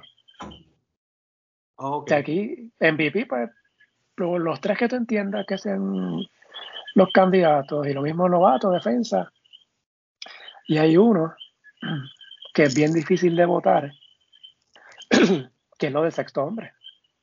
Sí. Y lo, y lo menciono porque si uno entra a la página del BCN, no te aparece esa estadística de cuántos juegos eh, inició o, vino del banco el jugador en específico. Antes en esa estadística de FIBA Lifestyle, si tú buscabas el long form, porque tú sabes que esa estadística te da como que menos. Sí. Pues hay una en la que te da como que game started eh, están Games Played y Games Started, pero no sé si la da todavía. Y no sé si la que se, la que se guarda del juego después para, tú sabes, para, el récord histórico si, si lo mantiene, pero es verdad, esa, esa es importante. En esa sí que sería conveniente hacer el trabajo de, de proveer un listado de, nombres de la pues gente claro, porque, cualifica. Porque, por ejemplo, Barea recibió votos para el sexto hombre, pero Barea hubo varios juegos que inició. Claro. O sea, no sé cuántos fueron, ¿verdad? Pues no sé de memoria. Yo creo que inició más de lo que vino del banco, ¿no? No, no sé, no, no sabría. Tendría, tendría que buscar. Yo lo vi poco en la temporada regular, pero en los playoffs él inició. Siempre. Sí, pero obviamente, pero esta es temporada regular. Pero, sí, sí, lo sé. Lo que te quiero decir es eso, que es que en temporada regular no lo vi para saber si venía del banco principalmente. Sí, pero hubo, hubo, varios juegos que venían del banco, pero no, no, no, no tengo la data. Así, ah, mira, fueron tantos del banco o tantos regular. Claro. Eso, ¿verdad? Que no, no lo sé. Tendría que, entonces, para, para sacarlo, habría que ir a la página web del BCN, es ir a Stats Online o Online Stats, algo así, que, que da lo que, lo que menciona desde el. que, que aparece en la que es lo mismo que, que es lo de FIBA, lo de Genius. que, que, ahí aparece entonces quienes iniciaron, quienes vinieron del banco, pero o sea, había que ir juego a juego. Sí. Eso es imposible. Sí, sí, te estás pidiendo al, votante que haga mucha asignación. Sí. Y, vamos a ser realistas, hay votantes que son vagos. Eso es así. O sea, pero pues, nada, eh, pero resulta bien curioso que a esta fecha pues todavía no me he mencionado nada del, del apoderado del año. Este, vamos eh, aprovechamos ¿verdad? la presencia de Fernando porque hay gente mira que quiere hablar de, sí, sí, sí, de los juegos. Eh, que lo hablamos hace un tiempito atrás y tú mencionaste como que no estás de acuerdo. Cuestión de la duración de la serie regular. Y también he escuchado, ¿verdad? Por ejemplo, en el podcast 12 se magnifico, lo han hablado también. El BCN, por lo menos desde, que yo sigo BCN, de los 90 para, para acá, yo recuerdo que los 90 básicamente eran 30 juegos de la temporada regular. hubo juegos, hubo, temporadas que era menos, 28, otras pues subía. Eh, recuerdo unos años, bueno, estuvo Carlos Beltrán, que Fernando estaba de director. Hubo temporadas que eran de, 36 y hubo una que se trepó a 44. Esa fue con. Sí, yo era director de torneo para esa. Sí, esa fue, fue de 2015, si no me equivoco. Yo creo que fue mi primer año de director de torneo. Ok. Entonces, pues, después, ¿verdad? Bajó a 36, después subió a, a, mi 32, ahora pues ya llevamos 32. Y iba a ser, ¿verdad? Desde 2020, pero por la pandemia, pero... Eh, ese número, 32 juegos, ¿es un buen número para series regulares en BCN? Yo entiendo que sí, porque es que si tú, cuando tú bajas de ahí, económicamente llega el momento en que empieza a no a tener sentido. O sea, de la manera que se generan los ingresos aquí, sería bien difícil tú hacer una temporada. Hay que recordar el tamaño de Puerto Rico y el tamaño del mercado de Puerto Rico. Y el hecho de que esto es un solo mercado. Eh, cuando tú tienes una liga como la NBA, es más, cuando tú tienes una liga, qué sé yo, eh, la, la ACB en España, en España tú tienes distintos mercados. O sea, tú tienes el, mercado nacional de lo que es España, pero tú tienes mercados regionales en, las distintas comunidades autónomas y, ciudades grandes dentro de ellas que tienen sus mercados, que tienen sus empresas distintas, que tienen su... De una misma empresa puede tener presupuestos de mercadeo distintos a nivel nacional que para el área de Madrid, que para el área de Barcelona, etcétera, etcétera. Eh, tú tienes bancos en las distintas regiones, tienes un montón de cosas. Aquí eso no lo hay. Entonces, en gran parte aquí tú depende también de, la gente que va a la cancha, de, los abonos, eh, principalmente, de un montón de cosas. Y nosotros hacer una temporada que dure más o menos lo mismo, pero que se juegue dos veces en semana nada más, desde un punto de vista de baloncesto sería fabuloso, ideal. Pero si tú haces una temporada que dure más o menos la, misma cantidad de, de tiempo, de meses, pero que se juegue dos veces en semana como se juega en, esas ligas. juegan dos veces en semana en su liga, pero lo que pasa es que salen a jugar Euroliga, salen a jugar la Copa de esto, la Copa de lo otro. Acaban jugando mucho más que dos veces en semana, tampoco está. Pero si, si tú haces eso y tú acabas con una temporada, qué sé yo, de, de 20 juegos, los números no dan. Eh, no, creo que los números van a dar. Eh, así que ese número yo, yo te acepto que el año aquel del invento de los cuarenta y pico, eso fue una barbaridad, eso fue demasiado. Eh, ¿sabes? Eran era muchos juegos bien complicados para tú hacer todo. Arbitraje, hacer todo lo demás. Ese año también lo que pasaba era que el BCN tenía como tres transmisiones de televisión y había un montón de cosas que tú podías hacer eh, distintas. Digo, cuando tenías tres transmisiones de televisión, ustedes recordarán que con niveles bien variados de calidad. Tenía una principal que era bien buena, tenía una secundaria que era decente y tenía otra que tenía otra que un día en un juego en Guayama, estoy supervisando un juego y viene la persona que entrevistaba en el piso llorando donde mí a darme la queja de que de repente el narrador se molestó tanto con, lo que estaba pasando que se quitó el headset, lo tiró al piso y se fue. Y le dijo cuatro cosas a todo el mundo. Eso lo volvió a narrar en el PCN, by the way. Y ese juego lo terminamos con el comentarista narrando y la entrevistadora de piso comentando el juego. Este, Yo no sabía eso. Eh, eso después te cuento. ¿Quiénes eran los? Este, y, by the way, se molestó porque, entre otras cosas, la calidad de esa era tan complicada que él, no, él no escuchaba a su compañero, no escuchaba lo, de, lo que venía de la transmisión, no escuchaba nada y él se sentía que él estaba ahí hablando solo. Así que eh, luego de eso se, eliminó esa tercera transmisión y se quedaron solamente dos que eran ya de buena calidad, porque después era el canal principal más DirecTV, que eventualmente fue Liberty también, así que ya eran transmisiones de super calidad, todas esas. Pero e, e, ese año fue una locura. 36 no voy a decir que mucho, pero no, son necesarios, pero 30, 32 son necesarios bajar de ahí. Yo, yo no creo que económicamente lo aguanta. Oye, a que la gente le gusta ir a los juegos y a los jugadores de aquí les gusta jugar. esta liga les gusta porque vienen y juegan y, tienen par de prácticas y eso, pero, pero juegan mucho y eso al refuerzo y el que viene de afuera los, mantiene bien activos y les gusta. Así que yo, yo sé que idealmente juega de otra manera, pero para eso tendría que ser en una liga de, de seis o siete meses, donde tú puedas tener esos juegos divididos en eso mismo, en que juegas, qué sé yo, de, repente este fin de semana te visitan. Aquí, aquí tú no tienes que hacer lo de la visita, tú sabes. Aquí no tiene que ser que Santurce viene y se quede el fin de semana acá y juega dos veces. Y después San Germán, dos meses más tarde, va para Santurce. Aquí tú podrías jugar, qué sé yo, todo el mundo.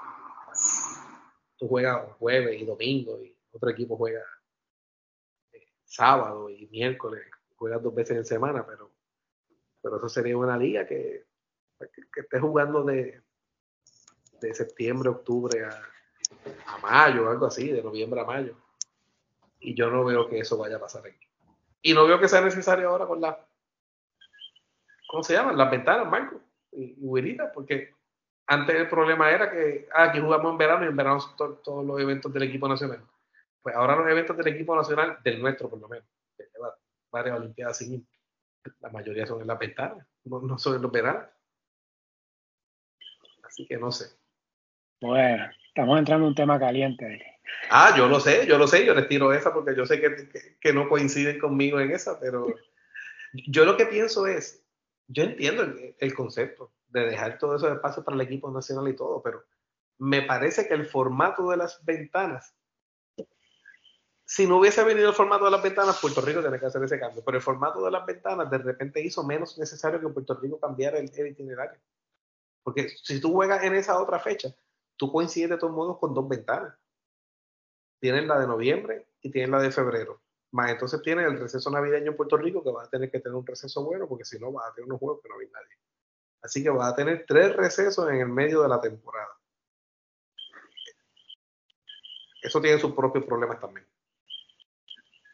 Eh, Curita, ¿quieres mencionar algo de eso?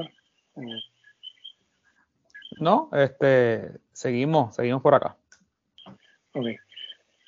Eh, ¿Qué pasa? Cuestión de las ventanas, pues no sé, porque mira la situación que estamos ahora. Jugando en verano y mira lo que está pasando con. Y lo que pasó en 2018 también. Eh, digo, aunque no fue culpa del BCN, lo que pasó con la ventana de, Pero la burbuja la jugamos en la otra época y nos pasó exactamente lo mismo con la burbuja de noviembre. Me, me, estás dando un punto ahí sensible cuando mencionas la burbuja. De hecho, nos pasó peor pero nos pasó peor porque ahí todo el mundo sabe lo que pasó. O sea, ahí hubo un acuerdo de nos vamos a llevar uno de cada equipo y qué sé yo qué. Y después hubo varios equipos que dijeron, sí, uno de cada equipo menos del mío. Mi poingar no va, dijo este. Ya que él dijo, ah, si el poingar tuyo no va, que el poingar del equipo nacional, pues este mío no va. Y entonces de repente, de tener jugadores de todos los equipos, pasamos a que teníamos jugadores de cuántos equipos? de cinco o seis. Pero esa, esa no era la ventana que estaba suspendida. Bueno, no, esa era la ventana que estaba. Una cosa es suspendida y otra cosa es en suspenso. Sí, sí, sí, sí. Gracias, Fernando. Eso, mismo era. o sea, yo nunca vi un, comunicado de que estaba suspendida. Vi un comunicado de que, de que informarían qué iba a pasar con ella. Pero yo nunca vi esto se suspendió y no se va a hacer. Sí no, que México no iba a jugar porque estaba suspendido, pues para aquí iban a jugar esa ventana. Por eso pensaba que esa, esa ventana estaba suspendida. Ay, me, trae recuerdo cuando vi eso. ¿Verdad que? Pero, bueno. lo, del, yo no coincido con eso de que no necesariamente no haga falta cambiar la fecha porque eh, y yo yo sé, obviamente, yo sé que es difícil cualquier cambio va a ser complicado, no importa qué. Pero pasa que desde pequeño siempre he escuchado que Puerto Rico dice, ah, Puerto Rico que es un país pequeño y cuando se enfrenta a las potencias y les gana y qué sé yo, y siempre usan ese, romanticismo de, que somos chiquitos y cuando nos enfrentamos contra los grandes. Pues curiosamente, e, e, esa desventaja, entre comillas, de ser pequeño, puede ser nuestra mayor ventaja en este sistema de ventanas si se jugara un BCN, ponle que sea de noviembre o diciembre a mayo o a junio, ver la fecha. Eh, porque por lo que estaba mencionando ahora Fernando, ¿no? De tener una temporada larga y que quedan quizás dos juegos por semana, ahí tú puedes sacar días para, la, para que la selección que está acá practique. Porque Puerto Rico es un país pequeño. Complicado lo tendría un México, por ejemplo, que es un país grandísimo, mismo Argentina, mismo Brasil. Porque Puerto Rico pudiera tener, qué sé yo, este lunes, los que X de la preselección practican en Santurce, en, Clemente. El lunes de arriba, en Ponce, después en Arecibo. No sé. Es una posible alternativa. Y ya cuando llega la ventana, la fecha como tal de la ventana, ya tú tienes ya para los jugadores que has visto. Eso no hay nada, no hay nada que, lo, que lo, que lo impida hacer. Yo sé que obviamente esto es una copia de lo que hace el, fútbol. Pero en el caso de, Puerto Rico, es algo que se pudiera hacer. Y entonces en el verano, tener el, verano libre por esa selección B, para que la selección grande pueda tener fogueo. Mira ahora mismo, en Europa están jugando fogueo. Lituania creo que tiene como 6 o 7 antes de la ventana. Y tuvieron fogueos antes de la ventana anterior de verano. Puerto Rico, ¿cuántos fogueos ha tenido? Sí, no, no, ninguno. ninguno. la realidad. ninguno. Lo que pasa es que esa relación eh, es una relación bien, complicada de BCN con, con la federación. Y la gente siempre habla de los presidentes, pero esta relación, o sea, los presidentes dirigen las instituciones, pero tienen una junta allí también. Y hay un montón de gente que piensa distinto. Y esto es bien complicado. Eh, y para los propios presidentes. Y tú como presidente puedes marcar el tono, puedes decirle lo que tú piensas a, tu junta, puedes decirle lo que tú entiendes que es lo correcto y por qué. Eh, eso no significa que vas a tener éxito en convencerlo. Y sé que en, en ambas instituciones, pues los dos presidentes tienen gente que están dispuesta y con cordialidad para trabajar con la otra institución y tienen gente que no, tiene esa misma apertura y, disposición.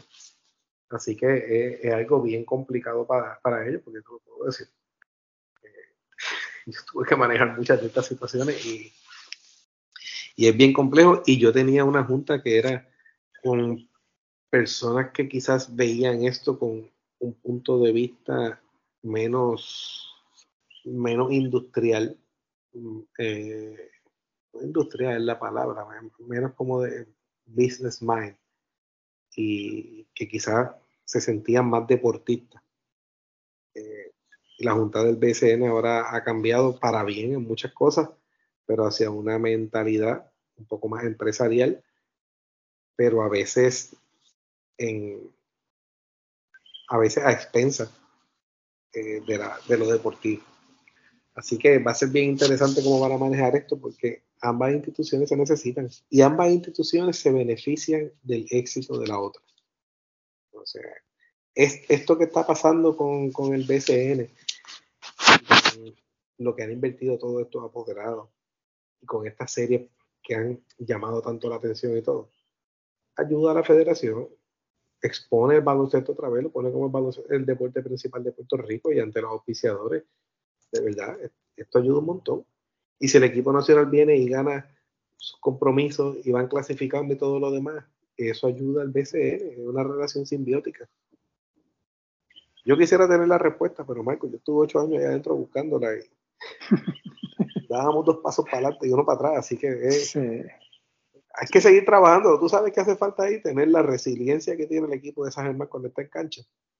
Es decir, no importa que caímos 17 atrás, vamos a seguir batallando porque vamos a llegar. Eh, así que va a ser importante que, en ambas instituciones mantengan esa resiliencia y esa tenacidad y sigan trabajando a ver si algún día podemos tener un BCN y una federación completamente de la mano. Por lo menos ahora no están en guerra como pensábamos que iba a pasar en el 2019, como apoderados que hablaron de desafiliarse, de hacer otra liga, de un montón de cosas. Eh, yo no he vuelto a escuchar nada de eso y entiendo que la relación ha vuelto a mejorar. Así que ojalá y siga en, ese paso. De seguir, seguir mejorando, y seguir uniéndose. Porque hay, hay muchas cosas. Si el BCN y la federación se unieran de verdad, con un plan a largo plazo, con un verdadero propósito, los dos llegarían más lejos. Bien lejos podrían llegar. Pero tiene que, ser unido, no puede ser en, esta guerra. Y yo no sé si es con 30 juegos, o sea, yo no sé si es con más juegos, con menos juegos, yo no sé si es en otra fecha. Es sentarse los dos y los dos negociar y ver qué yo tengo que dar, qué yo puedo dar de mi parte, a qué yo puedo renunciar y qué yo necesito que tú hagas para que los dos nos vaya bien. El problema, Marco, es que cuando yo era apoderado, había equipos con los que tú no podías hacer cambios. ¿Sabes por qué? Porque si ellos, hay equipos, personas que piensan que si no hacen un cambio en que ellos salgan ganando y el otro perdiendo, no lo van a hacer. El cambio tú no lo haces para eso. Hay gente que decía, yo necesito este jugador, ah, pues dame aquel. Eh, y tú escuchabas la conversación, no, lo que pasa es que si doy aquel, o hablando de ellos de un cambio con un tercero, y tú, tratando de asesorarlo. ¿Qué necesitas? Necesitas este point guard. Mira, esta gente tiene aquel point guard. Eh, ¿Y qué te van a pedir? No, me están pidiendo a este jugador. Pues dáselo, tú no lo estás usando, no te hace falta. No, pero es que el mejor entonces, porque él necesita aquí en esa posición. Pues no importa que él mejore, obviamente por eso él va a hacer el cambio. Él no quiere hacer el cambio para que tú mejores y él, y queda peor. Tú no te preocupes por cómo, queda el otro, tú preocúpate cómo quedas tú si tú mejoras. Pues aquí es lo mismo, aquí necesitan negociar, no pensando, yo voy a mejorar y yo solamente. ¿eh? Yo como liga necesito esto y estoy dispuesta a dar esto otro que no es tan importante para mí para que la federación mejore. Y la federación igual, y toda la gente en la federación, y toda la gente que vota en la federación ahora, que son un montón. Antes negociaba con 5 o 6.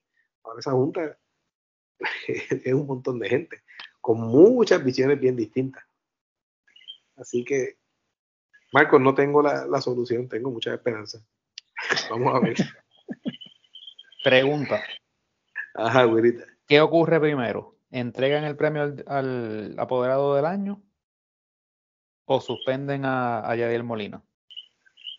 Ah.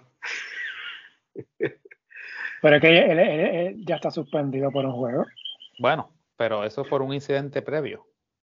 Bueno, yo se supone que sea que entreguen el premio de apoderado del año porque no hay razón para que no la acaben de hacer y porque, de acuerdo al comunicado de prensa que salió del BCN, si esto se va a estar, atendiendo en conjunto con, con la Junta, pues la reunión de Junta es después que se acabe la temporada. Mm. Así que yo entendería que este premio se va a dar en algún momento antes que se acabe la temporada. Pero, no sé, la lógica me dice eso. Pero no sé. Digo, y, y, y, alguno, no me acuerdo cuál de ustedes dos fue que me circuló, eh, la parte del reglamento que penaliza casualmente las expresiones públicas de, un apoderado. Este, o sea que no hay, no hay duda de que es una ofensa eh, que debe conllevar algún tipo de sanción. Que lo ha conllevado anteriormente. Eh, me acuerdo una vez que mi amigo Joel López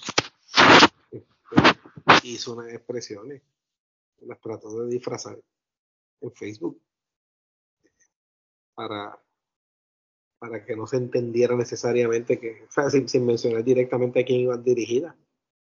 Y le mandamos la multa igual. Y le dije, todo el mundo sabe que después de este juego pasó esto y esto y esto, y tú estás haciendo estas expresiones por esta razón. No, pero yo no dije el nombre, no tienes que decirlo. Mm. Se sobreentiende.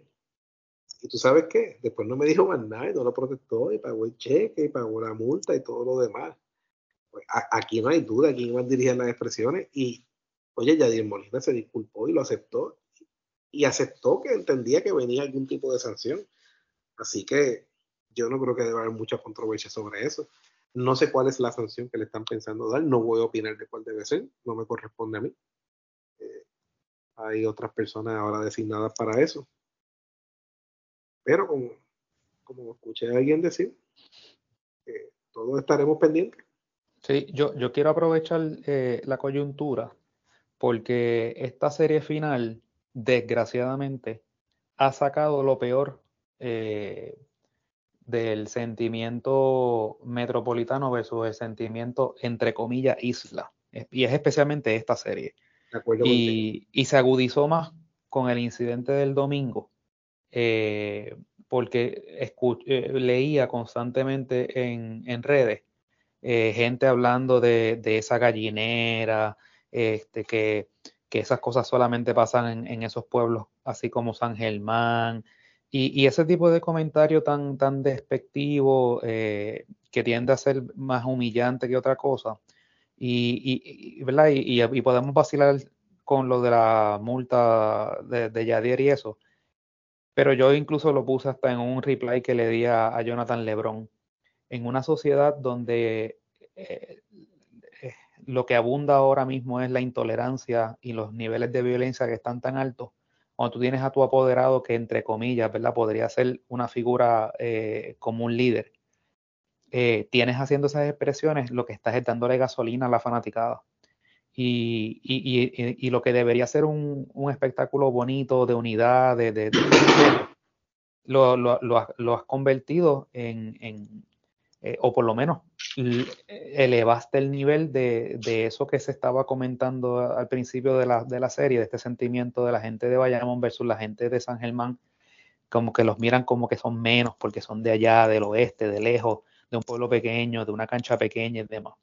Este, que de hecho yo creo que entonces la gente de San Germán le ha virado la, tortilla y les ha hecho ver como que aquí se, aquí se vive el baloncesto, aquí en, eh, San Germán esto es religión, han salido artículos hasta, han entrevistado al Mandito, Torres y, y, y, se han hecho todas estas explicaciones de por qué es que le llaman la cuna y demás.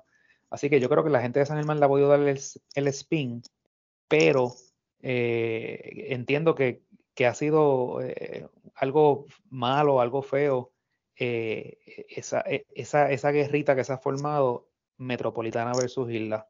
Eh, ¿Cómo tú lo ves, Fernando?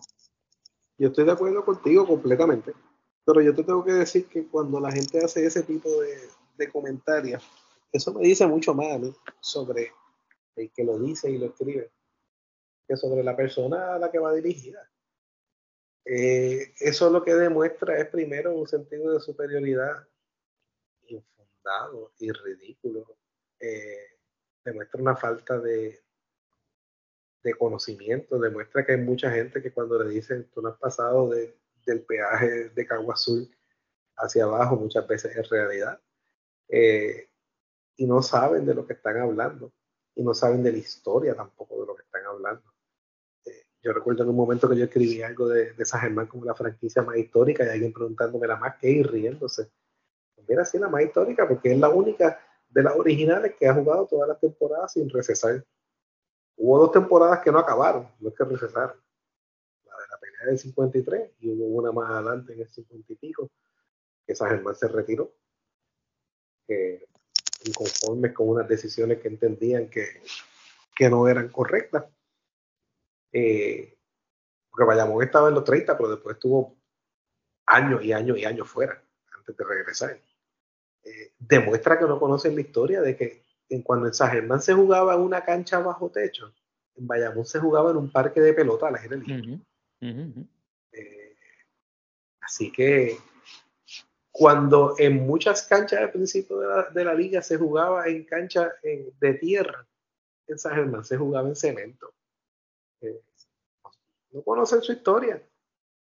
Y cuando tú estás criticando a otros pueblos y pensando que tú eres superior por ser del área metropolitana y de de Bayamón, este, pues demuestra que, que tú tienes un sentido de superioridad que es basado en, nada eh, y que no conoces entonces el resto. Así que a nosotros eso realmente no nos, no nos molesta y tú sabes cuál es el, el dicho que nosotros tenemos aquí en San Germán, que lo, lo pueden ver en, en los estados que suben mucha gente de aquí de San Germán en estos días. Eh, no lo vas a entender, pero tampoco te lo voy a explicar. Porque como dijo Armandito, no es que los atléticos y que el baloncesto de San Germán sea mejor que en otros pueblos. Nosotros no estamos diciendo que sea mejor, es que es diferente, particular, completamente diferente. Y eso es algo que uno aquí lo entiende, lo, lo sientes, no es algo que tú no, es algo que yo puedo sentarme y decírselo a la gente y describírselo. Es un sentimiento. Y es un sentimiento mágico lo que está pasando aquí ahora.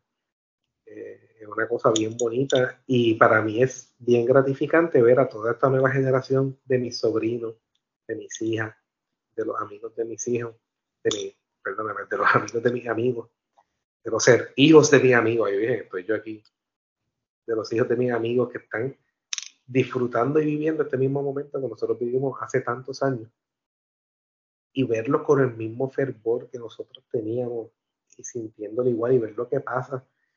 Y tú salir a almorzar a cualquier sitio y ver a todo el mundo vestido anaranjado y todo el mundo habla de lo mismo. Y hay como esta alegría en el pueblo. Y te digo, esta alegría me reafirmo en lo que dije antes. En los próximos dos juegos, o tres, o los que sean, son dos o tres. Cualquier otra cosa sería algo eh, inesperado. Eh, puede pasar lo que sea, San Germán puede ganar los dos, Bayamón puede ganar los dos, puede irse dos y uno para cualquier lado. Y nos, nadie nos va a quitar esta alegría. Porque nuestros atléticos están vivos, son relevantes, juegan duro, les importa. Y hay atléticos para muchos años, que eso es lo más importante de ahora en adelante. Así que nuestro agradecimiento a toda la Junta, a, Cheo Rivera, pero no solamente Cheo, es Cheo, este, Juan, Juanrito, eh, Javi Gutiérrez, Damiani, eh, Mercado. Eh, no los voy a mencionar todos porque se me olvida gente, porque hay como 12 allí.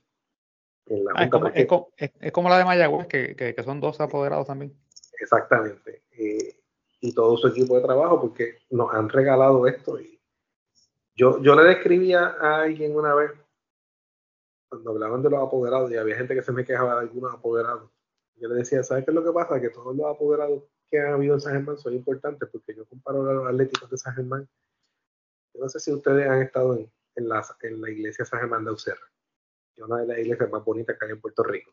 Y esa iglesia tiene un candelabro súper, súper impresionante, como pocos que hay en Puerto Rico en la iglesia. Una cosa de cristal bien bonita, pero bien, bien, bien, bien grande. Y que cuelga un montón de pies del techo. Y le digo a todo el mundo, yo comparo a los atléticos con el candelabro que hay en la San Germán de Y los apoderados son todos los eslabones de esa cadena que los unen desde el techo que es 30 cuando se empezó a jugar hasta ahora. Y habrá algunos que brillen más, unos que brillen menos, y uno podrá decir que algunos de esos eslabones pues tienen campeonato y otros no. Pero todos hicieron posible que viniera el próximo, y que viniera el próximo, y que se siga sosteniendo. Algo tan pesado y tan difícil de sostener caso de ahí el, el candelabro, en el caso del equipo, mantener la franquicia viva, pues eh, es algo que es bien bonito, que es bien difícil y que los que lo hemos hecho, lo hemos hecho porque entendemos que es nuestra responsabilidad como sajemeños mantener esta institución para las futuras generaciones. Y, yo no logré un campeonato con los Atléticos, pero si Cheo lo logra, yo me voy a sentir bien orgulloso de haber sido parte de esa cadena que mantuvo el equipo vivo para que eventualmente le pudiera llegar a sus manos. Y curiosamente, cuando a mí me llama Javier Torres, junto, Javier Torres lo llama Alfredo Mateo, y a mí, para dejarnos saber que el equipo iba a recesar porque el apoderado, Amílcar Cintrón, había tenido un accidente de motora, estaba grave en el hospital, gracias a Dios se recuperó después, no iba a poder tener el equipo. No había nadie que lo cogiera. Y él quería que nosotros nos hiciéramos cargo del equipo. Y nosotros vamos a una reunión con algunas personas que trabajaban con el equipo y alguien que había sido uno de los coapoderados y que cuando Amícar tuvo ese accidente se encargó del equipo, aunque no era su responsabilidad, eh, y lo mantuvo vivo y nos podía dar la información para nosotros cogerlo. Y esa reunión fue en casa de Cheo Rivera, que había sido uno de los apoderado con Nardi Cintrón y que lo había estado ayudando y que se había encargado de que ese equipo terminara y que estuviera allí. Y Alfredo Mateo y yo nos reunimos en casa de Cho Rivera, cogimos toda la información junto con el señor Rafael Verázquez, que era el de operaciones. Y de ahí fue que nosotros decidimos coger el equipo. Eh, y ese es el mismo Cho Rivera que ahora es el apoderado y que ha hecho este trabajo tan extraordinario que mira, independientemente, a él no le dieron el premio dirigente del año y nadie pensaba que se lo iban a dar, sobre todo cuando las votaciones se acabaron semana y media antes y el ron grande de esa semana fue la última semana de la temporada. Y a Cheo estamos claros ya de que no se lo van a dar porque si se lo fueran a dar se lo hubiesen dado hace tiempo. Eh, pero tú sabes que ese no es el trofeo que ninguno de ellos quiere, es el de campeonato, así que ya hay una bandera que va para, el techo del arquero. Estamos pensando ahora es si va hacia el sur, que están las de campeonato, o hacia el norte, que están las de, discúlpame, hacia el este, que están las de campeonato, o hacia el oeste, que están las de subcampeonato. Ya hay una bandera que va. Vamos a ver ahora cuál es el trofeo. Si es el de subcampeón o el de campeón. Yo espero que sea el de campeón y ese es más importante que cualquier otro. Yo creo que con eso, Marco, ya vamos este. No, sí, cerrando el ciclo. Sí, disculpe, es que me, están preguntando hoy de un tema que me, no, que me apasiona y que voy a hablar. No, claro, no, y, está fantástico. Este, aprovecho para Fernando, ¿verdad? Porque sabemos que también estabas con Javier en un, en un podcast eh, muy bueno, por cierto, que se llama Desde la Cuna. Eh, vuelven, eh, hay grabaciones. Ajá. Pues mira, sí, tenemos uno grabado que no ha podido salir por unos problemas técnicos que tuvimos y vamos a estar grabando próximamente uno bien interesante porque queremos ir a la historia de, de, los atléticos específicamente, pero ese no lo hemos grabado porque ese es en un location en específico donde lo vamos a hacer y ese es uno que vale la pena verlo en YouTube. Eh, digo, si lo escuchan, bueno, la información va a ser más o menos la misma, pero va a haber muchos, muchos visuales por el lugar, el lugar en donde vamos a estar grabando. Y hemos estado por coordinar eso. Eh, con un invitado bien especial que vamos a tener, pero desde la cuna vuelve. Así que habíamos pensado quizás hacer uno esta semana con lo de la final, pero pues los, cambios en el itinerario de la final, trabajo y todas las demás cosas no nos habían permitido. Pero desde la cuna vuelve, así que pendiente. Y como les digo, tenemos uno que habíamos hecho que era para la temporada y para algunas cosas que estaban corriendo durante la temporada, eh, que estaba interesante sobre el, sobre el rumbo del BCN, sobre si es un barco con rumbo o, cuál es el rumbo. Bueno, yo, yo no, no, no, ¿verdad? Desconozco cuál puede ser el, problema técnico, solo te puedo decir que Marcos y yo una vez grabamos, estuvimos como hora y media grabando un episodio y al final yo escucho que Marcos dice, no puede ser. Y yo digo, ¿qué pasó? Me dice, no grabé el episodio. Así que. No, pues mira, tuvimos dos problemas técnicos. Uno era que estábamos grabando de. No teníamos los micrófonos ese día y estábamos utilizando un, celular para la grabación. Y la esposa de nuestro productor en ese momento llega en, el vehículo, a las afueras de donde estamos grabando. Y el teléfono se conectó al Bluetooth ah. del carro. Así que en un momento, en vez de Javier y yo hablando, entiendo que sale eh, ella. no fue mucho tiempo, así que creo que fue dos pequeñas ocasiones que se me borró a mí. Pero el segundo es que Javier Armando, el hijo de Javier Torres, que, es la persona que, nos manejaba las cuentas como tal y subía y todo lo demás, está en Chicago haciendo su maestría y algo había pasado que como que había perdido el acceso de él a... Oh, ¿cuál es? No me acuerdo. Es, es la plataforma que él utilizaba para subirlo entonces a todas las demás eh, había perdido ese acceso. Pero entiendo que estaba trabajando y que había recuperado entonces su acceso para poder subirlo a, a nuestra plataforma. Así que ese era el, el issue principal, pero vamos a ver si sube. Pero eso de que usted me dice, no ha pasado, by the way. Este, lo que pasa es que no a la hora y media. Yo creo que llevábamos como media hora cuando, cuando tuvimos que, eso fue como el segundo episodio, tuvimos que volver a grabarlo, pero pues, parte de... No, solo fue completo, completo, que se fue por, por, por la borda. Fue, fue, una conversación entre nosotros. Exacto, pues, pero una práctica, así ya sabes entonces por dónde abordar el próximo tema. Oye, sí, ese proyecto de, de la cuna es, buenísimo y no lo digo porque Fernando está acá, es que en realidad San mantiene tanta historia que muy bien ustedes pueden hacer temporada, qué sé yo, de 30 episodios, una cosa así, ¿sabes? No solamente hablar de lo que esté pasando en la actualidad, sino que pueden hablar de, qué sé yo, de la, de la temporada del 85, por ejemplo. Eso puede ser un episodio.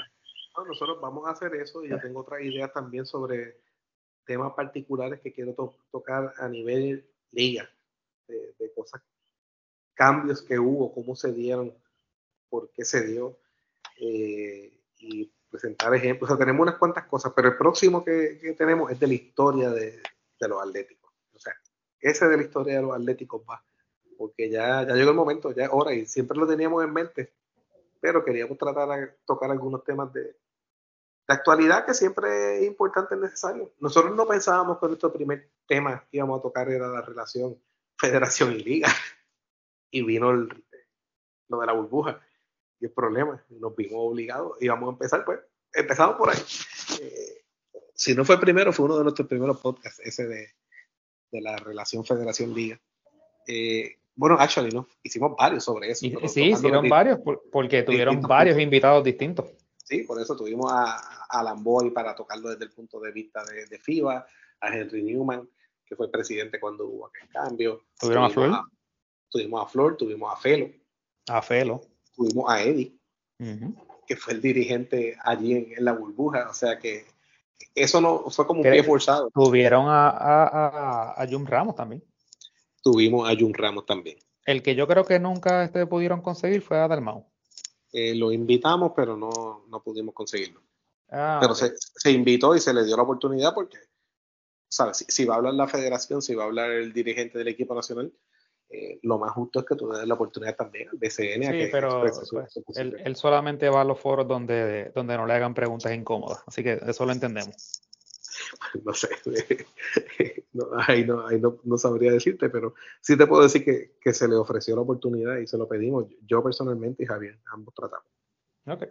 Pero nada, muchas gracias a ustedes por, por la invitación, siempre es muy agradable con, compartir con ustedes sobre estos temas y les agradezco que ustedes mantienen los temas difíciles vivos. Los, los fáciles, ¿verdad? Todo el mundo lo hace. Uh -huh. Ustedes mantienen los demás y yo entiendo que la fiscalización es bien importante para que las instituciones sigan siendo fuertes y, y puedan perdurar. Y crea un balance también, porque, por eso. Porque, porque, también tienes los otros que son, tú sabes, eh, todo pro, pro liga, tú sabes. Sí, todo hace falta, pero eso incluye la fiscalización, porque una entidad que nunca es fiscalizada, eventualmente, entonces, eh, si, si, alguien entiende que no comete ningún error y si nadie se lo señala, pues entonces sigue haciendo lo mismo y eventualmente cae en una espiral. Eh, eso le pasa a la gente que se rodea de, de, de yes men, tú sabes, de los uh -huh. posis, esto, ¿no? Tú necesitas gente que te esté diciendo la realidad, que te den una opinión genuina sobre, sobre lo que ven. Y entiendo que ese trabajo también es bien importante. Así que se los agradezco, les agradezco la, la invitación, les agradezco el honor de ser el primer repeat eh, guest en el podcast y, y, estoy disponible también para hacer el primer tripit. Seguro que sí, de verdad que bien agradecido por, por, tu tiempo y porque la verdad que estuvo bien buena la charla. Bueno, gracias. Ese, ese es para que vean lo difícil que es hacer un podcast. Sí. Definitivamente. no, es nada, no, es, no es nada fácil este, hacer uno ahí toda la semana. Sea, es, es, es trabajoso. Pero como es baloncesto, pues nos gusta. Exacto. Claro. Sí. Pero nada, Fernando, este, no te quitamos más tiempo. Pues, te agradecemos la, la oportunidad y vamos a ver qué pasa el fin de semana.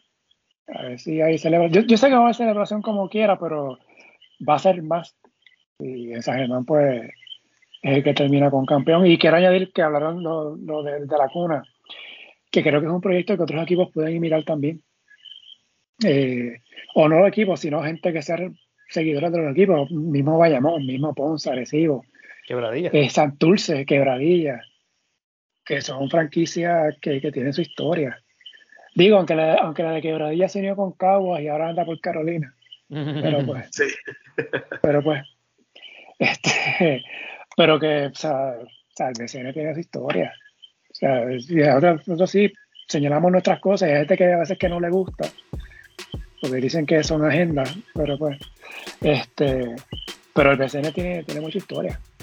Y, y, estos equipos, ¿verdad? Que se le dice la, franquicia fundadora, aunque vayamos no de la fundadora, pero no está en esa lista, pero tiene, tiene también su historia.